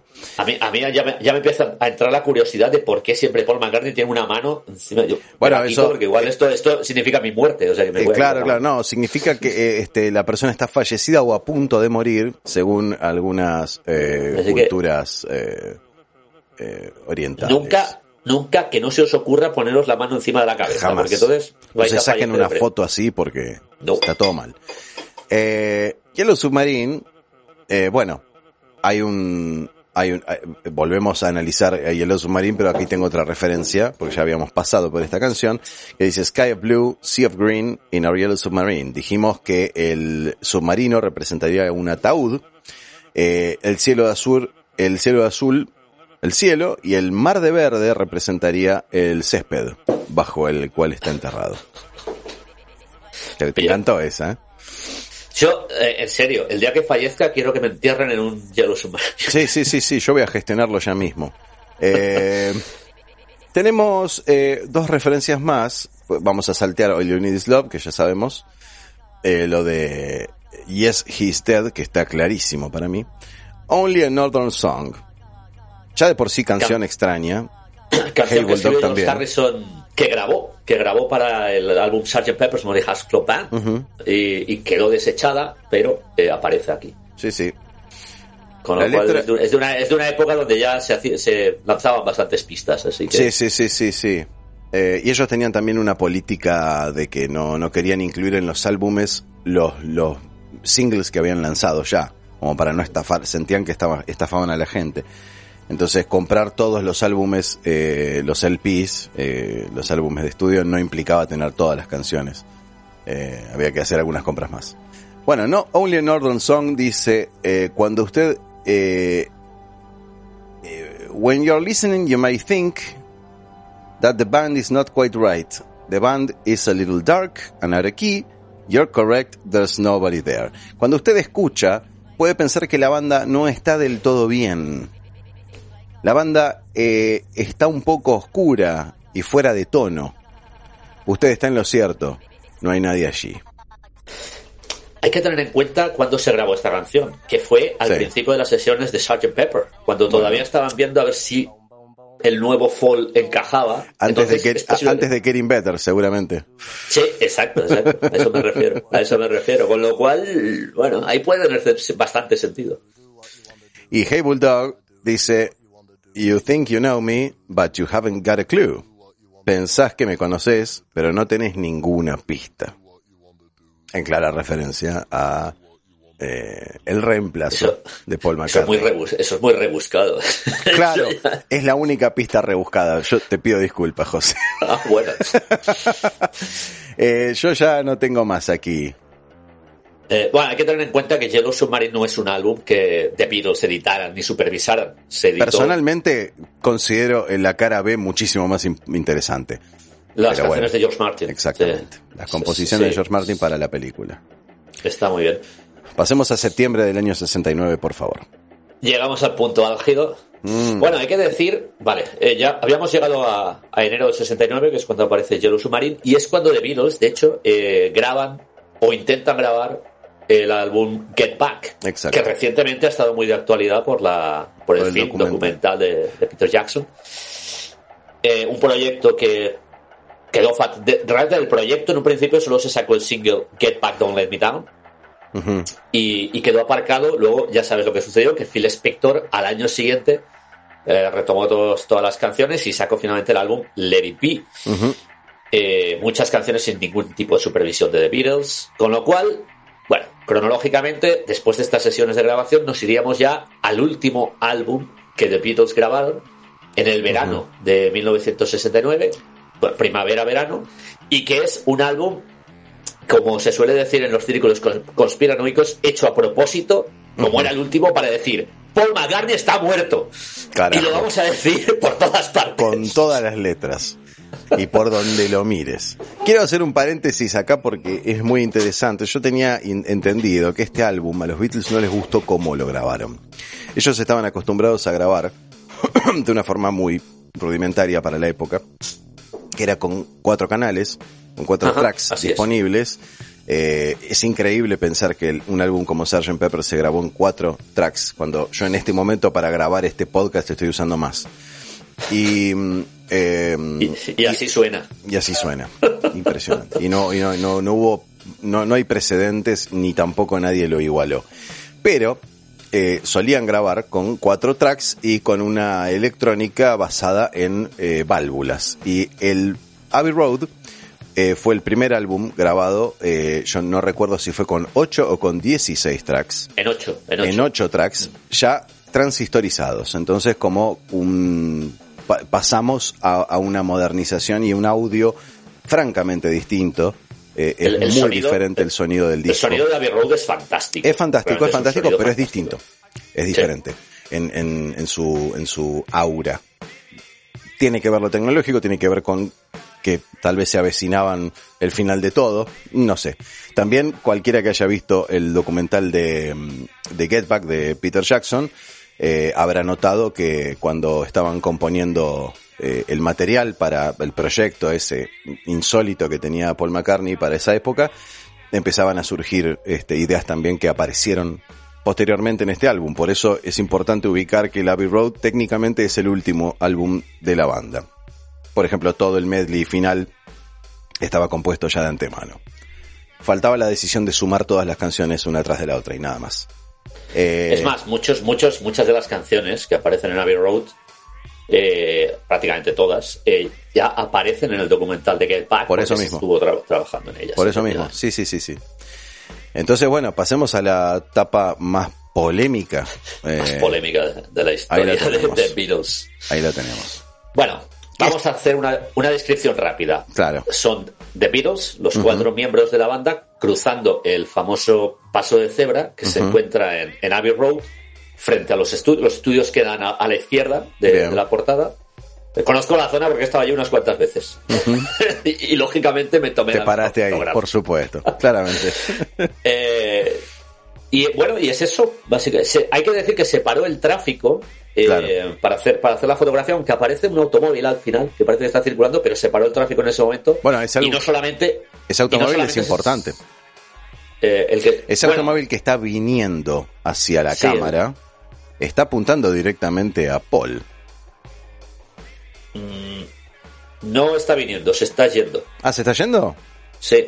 Bueno, Sí, eso, pensaba yo. Es que, es que acá en, en UK se conduce por el otro. Claro, tenés razón, tenés razón. Bien. Eh, Entonces, ¿qué bien, podemos bueno, decir sobre la, la... descripción, la descripción es fácil. Son Sí. ellos cuatro cruzando este, este paso. ¿no? Bien, perfecto, nada raro hasta Y, y ahora, y ahora podemos empezar con todos los pequeños detalles que aparecen en esta fotografía y que nos llevan a pensar que Paul McCartney está muerto. Gustavo, dime Eh, algunos y, y yo sigo. Por ejemplo, a mí me llama la atención por qué, eh, eh, eh, por qué estaría Paul, John, que es el que está encabezando la, podríamos decir que es una procesión, porque es raro cruzar uno atrás del otro, ¿no? Cuando yo veo a John adelante de todo, vestido de blanco. ¿Por qué será eso? Y Ringo vestido de negro. Y, y, y John eh, y Paul descalzo. Y George Harrison vestido de azul. Es rarísimo, Bueno, ¿no? Parece casi, dice- casi como un entierro, parece esto. Parece una comitiva fúnebre, que es lo que se dice que es. Exactamente. Porque voy a empezar. Tú has empezado por delante, yo empiezo por detrás. Muy bien. Porque a mí me, a mí me gusta más George Harrison. Ah, está perfecto. Se dice que George Harrison, que va vestido de azul, eh, con pantalón tejano eh, y, y camisa tejana, es porque es el enterrador. Claro, el, el- el de la- el señor de la pala.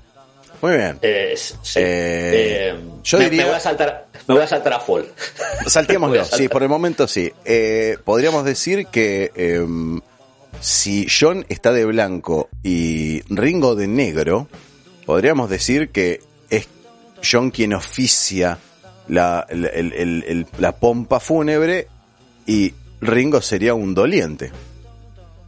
John es el sacerdote, como bien Sí. intuyes, y Ringo puede ser un, familiar, un doliente, o puede ser un empleado de la. También podría ser, también. exactamente. Algo así. Claro, nos queda por ver que es Paul. Yo estoy viendo a Paul, por ejemplo, que eh, todos tienen su pierna eh, derecha por detrás. ¿No? Eh, sí. Y, Sí, va con paso, con paso cambiado. él está con el paso cambiado y descalzo. Particular, ¿no? A, a muchos muertos se les entierra descalzos. Sí, y hay otro dato más. Yo veo un cigarrillo en la mano de, de, de Fall, pero lo veo en su mano derecha. ¿Quieres decir que Paul- era zurdo? Paul no era zurdo. Claro. Paul era zurdo. Debería Es muy ridículo esto que estamos haciendo. Nos hacemos los misteriosos. Vamos al, al- a lo izquierda. Paul, Paul importante. es el muerto. Paul es el muerto. Este Paul está muerto. Está clarísimo eso. Y hay otra cosa. Yo veo ahí un auto, el primer auto que se ve en primer plano en, en la imagen es un Volkswagen Beetle. un Volkswagen Beetle blanco que tiene una patente muy extraña, ¿no? ¿Qué dice esa patente? 28 F. 28 sí, el sí condicional. If. Ajá. Si Significaría estuviera que vivo. Si estuviera vivo. tendría 28 Tendría años si 28. estuviera vivo.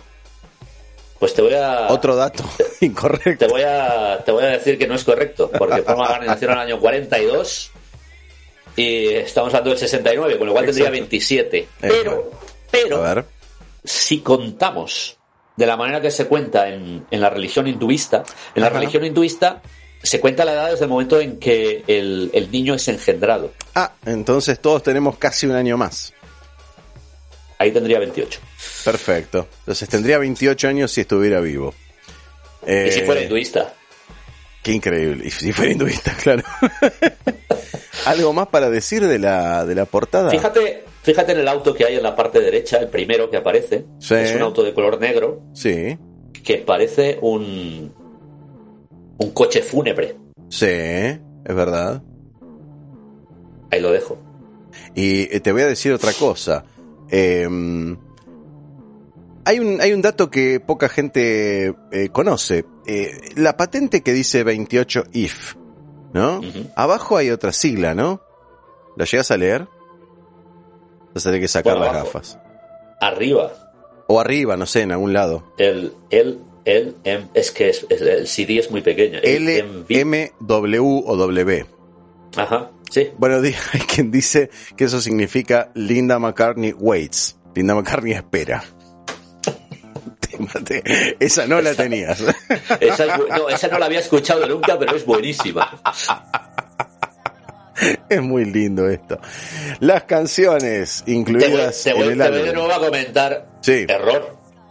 Todavía no se habían casado, con lo cual todavía era Linda Eastman. Todavía no era Linda McCartney. Esta vez, bueno, echaste por tierra la, la teoría más fuerte que te podía presentar el día de hoy. Tenés razón, tenés razón.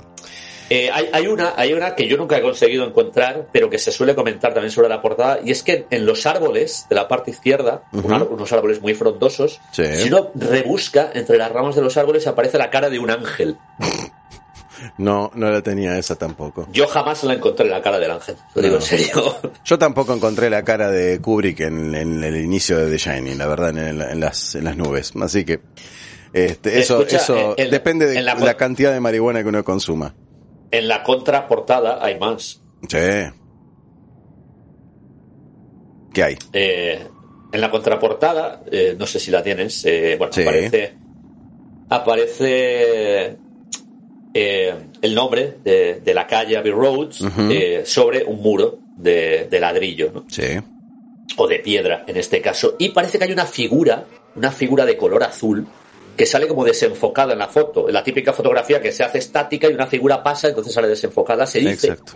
que esta figura es Lovely Rita, Ajá. la, la mujer del parquímetro, y por eso aparece. Se, se vestían de azul las mujeres, las Meter Maids. Eso parece, ser, yo no lo sé, sinceramente, pero eso Habría que averiguarlo. Eh, Si te y, y parece. luego había otra, Sí. y luego había otra con, con hay tres puntos. eh, no sé si tienes la contraportada delante. Sí. Al lado de la palabra Beatles hay como tres puntos dentro de, de lo Ujú. que es la a la izquierda, de, de lo que es la piedra, como si fueran tres agujeros que se hubieran hecho. Sí, sí. bueno, hay quien dice, hay quien dice Que representa que es- a los representan a los tres Beatles, ¿no? Pasamos ¿Qué a las referencias en las canciones que yo personalmente tengo dos. Eh, a ver qué canciones tenemos en este año. Yo aquí tengo Come Together primero. Bueno, Come Together ya la, la analizamos también en el anterior eh, programa al respecto de lo Pero que esto hizo no John lo Lennon con el- mencionamos. Con el Shoot Me. Pero eh, cuéntame, coméntame que ahora no lo recuerdo, sinceramente. One and one and one And is one. three. Cierto, cierto. Es la única. Bueno, tenemos otra que dice He got monkey fingers. Él tiene dedos de mono. Habla sobre Paul, ya que a los muertos se le curvan los dedos como a los monos. Yo, yo Esa puedo, yo esa puedo-. Yo puedo asegurar que no sucede eso, pero bueno, está bien. Pero esa es buenísima. Eh. Sí, sí, es muy interesante. He got hair down below his knees. Él tiene el pelo hasta sus rodillas. Esto es maravilloso. También habla de Paul, ya que a los muertos les sigue creciendo el cabello. Algo que se ha demostrado que es falso. Ta- ta- Totalmente. Tiene que ver con la retracción de la piel y bueno. Exactamente. Bueno, y las uñas lo mismo. She came in through the bath window. Dice, So I quit the police department and got myself a steady job. Me fui del departamento de policía y conseguí con un trabajo estable. Habla sobre William Campbell. Eh, parece ser que era oficial de policía. Bueno, pues. Desconozco eh, el cambió- dato. Cambió un trabajo muy. No sé. eh, yo sí. creo que está muy bien remunerado. Por Yo creo que que, sí. le, le debieron de remunerar mucho más, claro. Yo creería que sí. Eh, aunque sea para callarse la boca, ¿no? Ni siquiera para aprender a tocar el bajo, a componer y todo eso, ¿no? No, solo para callarse la boca le deben haber puesto un lindo fajo de dinero delante. Eh, has caído en una cosa, ahora que decías lo de tocar el bajo. Mm. William Campbell debía de ser también zurdo. Sí, o aprender a hacerlo. O aprender a. De todas maneras, yo siempre que he visto al- a Paul McCartney después de muerto, siempre lo he visto escribir con la mano izquierda. Aunque fumase con la mano de- derecha, Bueno. según la portada. Yo también puedo fumar con la izquierda, a ver, no hay ningún problema, y no soy zurdo. Eh, ¿Pasaríamos al Let It Be o tenemos algo más? Sí, sí, sí, dime, dime. Eh, de la de los cuatro las cuatro fotos de, de, de los cuatro integrantes eh, Paul es el único que tiene un fondo oscuro Y, y va vestido de negro, por cierto. Aunque en la foto no, no, se ni se lo ve eso pero No bueno se le ve, pero es- esa foto se tomó un día que, que iba McCartney vestido, vestido bueno. de negro. Es el único que está mirando al frente. Esto es curioso porque en, en Revolver decíamos que era el único que estaba de perfil. Claro Y ahora decimos que es el único que está de frente. acá es ¿Esto el único que está de frente Que- es una que cuestión de, de, de, de- hacerla contra a los demás Sí, de, ser el extraño Exacto. Sí, sí, sí. Bueno, a mí, este, nada. Eh, yo siempre, eh, cuando era más chico, eh, yo me enteré de, de esto hace, hace muchos años, ¿no? De estas teorías. De estos datos y de muchos otros que por ahí no mencionamos porque nos olvidamos.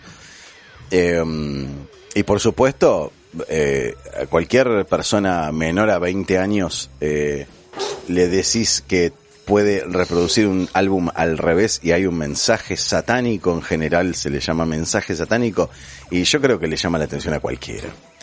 Eh, yo creo que en gran parte ayudó a la mística de todo lo que es eh, esta gente maravillosa, que, que es, es, es como... eh, yo creo que los Beatles duraron tan poco, hicieron muchísimo en el tiempo que duraron. Se in- inventaron todo lo que se está usando al día de hoy eh, en, la, en la industria discográfica y en lo, y en lo artístico también. Pero es como un, un intento de, de... Cuando uno tiene un mis- misterio para desentrañar, eh, siente que hay más para descubrir. Eh, yo creo que es un, es un intento desesperado de la gente de, de, de descubrir más sobre, sobre esta gente. Por ejemplo, el hecho de que en el siglo XXI, año 2021, aparezca un documental como Get Back y que tenga el éxito que tuvo y que toda la gente esté interesada en ver horas y horas y horas de gente técnicamente haciendo nada, si se lo ve desde el punto de vista eh, que yo creo que vos usaste un, un, un, un, una- un término perfecto que dijiste así como una sesión masturbatoria absoluta de ver a los Beatles trabajando y es exactamente eso. Eh, el hecho de que aparezca cada vez más material hace que eh, The Beatles sean todavía eh, gente de la cual uno pueda descubrir cosas nuevas. Y creo que sí, y que creo que sucede eso. Eh, descubrir un, mensaje que a uno se le pasó eh, en, un disco o, la significancia de algo determinado que incluyeron en los álbumes tan complejos que realizaron o mismo descubrir la mecánica de trabajo que tenían a través del documental Get Back, que, que es maravilloso. Ver a los Beatles trabajando. Hay, hay como una cosa de cotidianeidad. Hay, uno siente que está dentro de ese estudio. Eh, yo considero, eh, después de todo lo que inventaron de Beatles, eh, yo lo que creo es que hoy por hoy puedo entender, después de ver este documental y antes de verlo también lo entendía, eh, Paul McCartney inventó el concepto de reality show, lo que hoy se usa como formato en, señales como Discovery o lo que sea. Eh, eh, el tipo, la idea que tuvo en su momento no la podía describir, pero era eso. Al menos el documental terminó con ese formato. Uno lo ve y es un reality. Con cuatro personas o más, incluso, eh, teniendo que convivir con, con cámaras alrededor suyo y con una idea como ruptural, ¿no? Eh, increíble, increíble la cabeza de esta gente. Entonces es lógico pensar que hayan pensado como Hansel y Gretel dejar migas en el camino eh, para descender camino y para desentrañar eh, orígenes y la carrera completa de ellos. Eh, para- casi, casi para concluir, eh, me gustaría hacerte una pregunta que yo creo que, bueno, todo el mundo también, aparte de si alguien ha estado escuchando esto hasta el final, supongo que es porque es un auténtico Beatlemanía, porque si no el Me programa imagino. se habrá hecho bastante, bastante pesado. ¿Tú crees que Paul McCartney murió en el año 66? Yo te voy a decir otra cosa. Si murió, prefiero el que está ahora. Porque el que, el que está ahora eh, es el que, el, el que más cosas maravillosas se realizó. Eh, si realmente este señor, que nosotros conocemos como Paul McCartney, eh, ¿Es William Campbell? es William Campbell, aguante William Campbell. Hay que decir que Paul McCartney o Paul o William Campbell o quien sea, este año cumplirá 80 años. Increíble. Nació en 1942, así que en verano cumplirá 80 años, si llega, claro. No, no, por Hay quien, favor. dice, hay quien dice que Paul McCartney está bastante mal de salud. eh, Sí. Hay rumores, rumores en la prensa. Para aquí, en, en UK aparecen continuamente esos rumores. Bueno, no sé, también se dice, también se dice que Keith Richards está fatal de salud y Sí. ese no muere nunca. No, pero no, no, no muere, no muere. Eh, como dijeron en una película, este, aquí Richard no lo matan las balas tradicionales. Eh, yo te voy a decir una cosa, para cerrar, me gustaría preguntarte algo.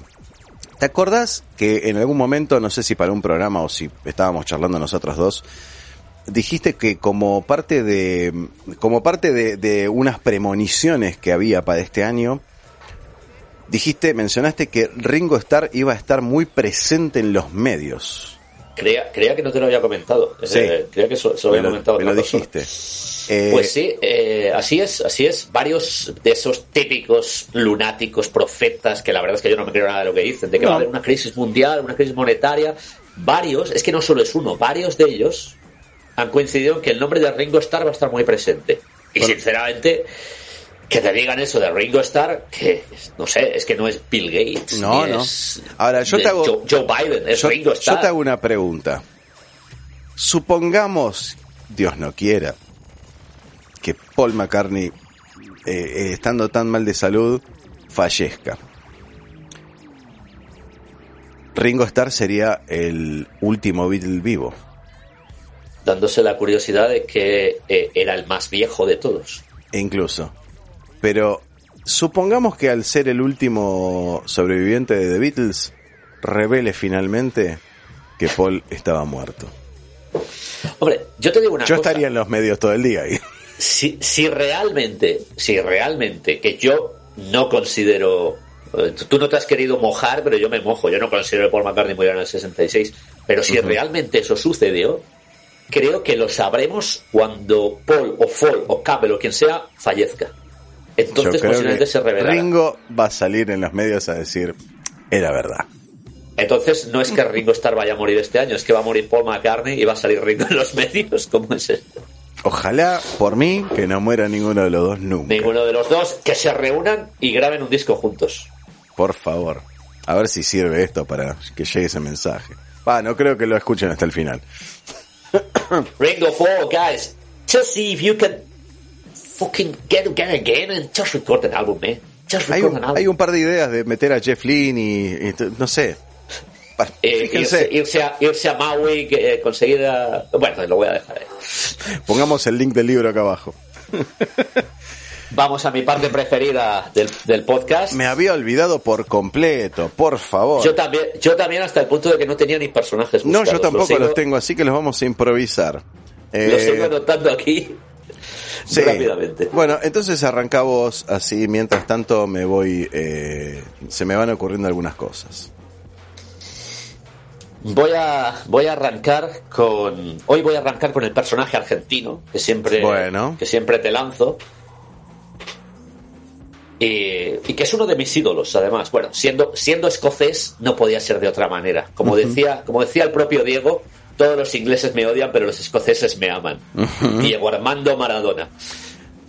Bueno, eh, bueno, hay, que yo- decir, hay que decir que este, para los que no los conozcan, este es el juego de los puntajes. sí, ¿eh? sí, estamos en a juego de los personajes, eh, donde Puntuaciones. José y yo de, agregamos nota a ciertos personajes y agradezco que no tengamos que andar explicando eh, como condición. Así que Exacto. este, este no lo voy a explicar tanto y yo sé que me va a ganar un par de enemigos. Eh, te voy a dar un... Ay, qué difícil. Eh, es. No, porque aparte no es que me eh, vayan a ganar enemigos, mi mujer misma me va a odiar. Eh, Eh, eh, siete. un 7 para Diego. Sí, sí, porque hay muchas cosas que no, no, mm, no, no. Voy con la mano. Bueno, podrías haberte puesto un 3. No, no, no, no, no, no, no, porque fue lo que fue, pero fue lo que fue. Eh, sí, siete. Un 7 para Diego Armando Maradona. ¿Qué me lanzas, Gustavo? Eh, te voy a lanzar Paul McCartney. Lo sabía. Y Yo porque sí, ser- tengo que ir a lo fácil. Te diré que hace, hace unos años le hubiera puesto una nota más baja. Paul McCartney, voy a ser. No voy a explicar más, voy a ser explícito. Paul McCartney es el menos preferido de, de Beatles. Lo para, sabía. para mí. Aún así, le voy a poner un 8. Muy bien. Muy bien. Hace años hubiera puesto menos, pero empieza a ser un personaje entrañable, ¿qué quieres que te Y diga? claro que sí, sí, sí, sí. Con sus Silly Love Songs. Escucho tu propuesta para la segunda tanda. Esta semana nos ha dejado un grande de la música. Eh, el, el- el- el chico, ¿cómo lo, cómo lo llaman? El, el pedazo de carne más grande de todo Texas. Meatloaf. Meatloaf. Puntúame a Meatloaf. Y a Meatloaf le vamos a poner un 8.50. Por, Muy bien. por lo mismo que, que Leo Dan la otra, el otro episodio anterior. Es en agradecimiento. Yo no sé si realmente me... Yo vi The Rocky Horror Picture Show una sola vez en mi vida, juré nunca más verla. Que es Pero- posiblemente la peor actuación de Meatloaf Seguro. en toda su carrera. Yo creo que, sí, yo creo que fue mucho mejor el, el inicio de, mm, de, mm, de Pick of Destiny, por ejemplo. Eh, Sí, señor, fue mucho sí, mejor señor, como hace- actor. Hace un papel espléndido. ¿eh? impecable como el padre de Jack, pero Sí. eh, a mí me, me- me dolió mucho la noticia, no, no me gustó eh, aprender que murió, pero bueno, este, es lo que pasa.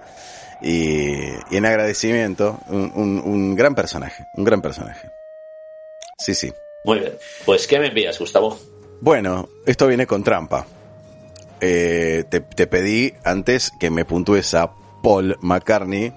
Eh, lo, lo expresé bien claramente y en segundo término te voy a pedir que me puntúes a No. Paul McCartney. Pero vamos a ver. ¿Tengo que puntuar a, tengo que puntuar a Fall o tengo que puntuar a, a William Campbell? A William Campbell. William Campbell. William pongamos. Campbell. Cambiemos acá Vamos a abajo y ponemos William Campbell. Porque yo a William Campbell lo voy a puntuar, eh, bueno, pues por todo lo que tuvo, yo creo que es admirable, todo lo que tuvo que dejar detrás, tuvo que cambiar su rostro, su vida, y después todo lo que ha tenido que aguantar, si realmente. si realmente existe. Si se aprendió, a tocar, aprendió a tocar el bajo como lo toca, aprendió a componer como compone, por favor. si es así, le voy a poner un 9. Increíble. Tiene más puntaje que Paul. Sí, sí, sí. Increíble, me encanta, me Pero encanta. lo, lo- lo dijiste, lo dijiste antes, es que Mm. Desde que murió, desde que supuestamente murió Paul hizo mejores canciones. Lo mejor, lo mejor fue después de morir. Claro, lo mejor que pudo haber hecho Paul McCartney es morirse. Morirse. Tercera tanda. Eh, yo yo, ya- yo, eh, tenía- iba, normalmente te envío un personaje histórico, bastante Sí. histórico del pasado. Hoy, hoy no me voy a ir tan al pasado, es un personaje histórico también. Eh, sie- siempre pongo un villano también, hay que Mm. decirlo. Así que bueno, va a ser una mezcla entre personaje histórico y villano. Osama Bin Laden. Osama Bin Laden, qué grave. si, es que Eh, realmente, si es que realmente fue un villano. Que si es que realmente mucha- existió y todo eso, sí, sí. Bueno, Este, sí es como un fall, claro. es como. Y Sí. Eh, bueno, vos eh, recién eh, evaluaste a Paul McCartney partiendo de la base que fue que fue verdad todo lo que sabes y todo. Bueno, así que vamos a partir de la misma premisa, ¿no? Aunque sea falaz, no sé, no importa. No tengo forma de chequearlo. Pero lo que se sabe de Bin Laden eh, es raro porque si a Yoko Ono le pusimos un cero, ¿qué le ponemos a Osama Bin Laden, no? Eh, pongámosle un uno. Por uno. Como, Uno, como a sí. Mark Chapman. Como a Mark Chapman. Bueno. Sí, sí. Eh, mi, Último último, personaje del mi día. último personaje del día para quedar en consonancia con los dos anteriores personajes, te voy a pedir que me evalúes, porque tengo mucha curiosidad de ver qué pensás sobre Brian Epstein. Pues ese es un, ese es un personaje interesante, vaya. Eh, un 9. Muy bien. Muy bien. Ya, ya, no, no te debo decir lo que pienso. Un 9. Pero, pero entonces que, eh, tengo mucha curiosidad de ver cuánto gana George Martin, ¿no? Porque si vamos al caso, eh, eh, no sé. Sí, sí. Eh, No sé guárdalo quién- para la próxima semana. Lo guardamos para la próxima. Listo. José, amigos de Escucha, Planeta Absurdo. Aún me queda cerveza, es increíble. Y bueno. también es cierto que es la segunda. Fuera de, fuera de micrófono, la terminas. Eh, amigos de Planeta Absurdo, no se olviden, esto hay que decirlo al principio, pero bueno, se dice cuando se puede y cuando uno se acuerda. Tenemos canal propio, vayan a buscarlo, está aquí abajo en la descripción. Y nos estamos viendo la próxima. Hasta pronto. Y recuerden, sigan escuchando a Fall, que es mejor que Paul. Muchísimo mejor.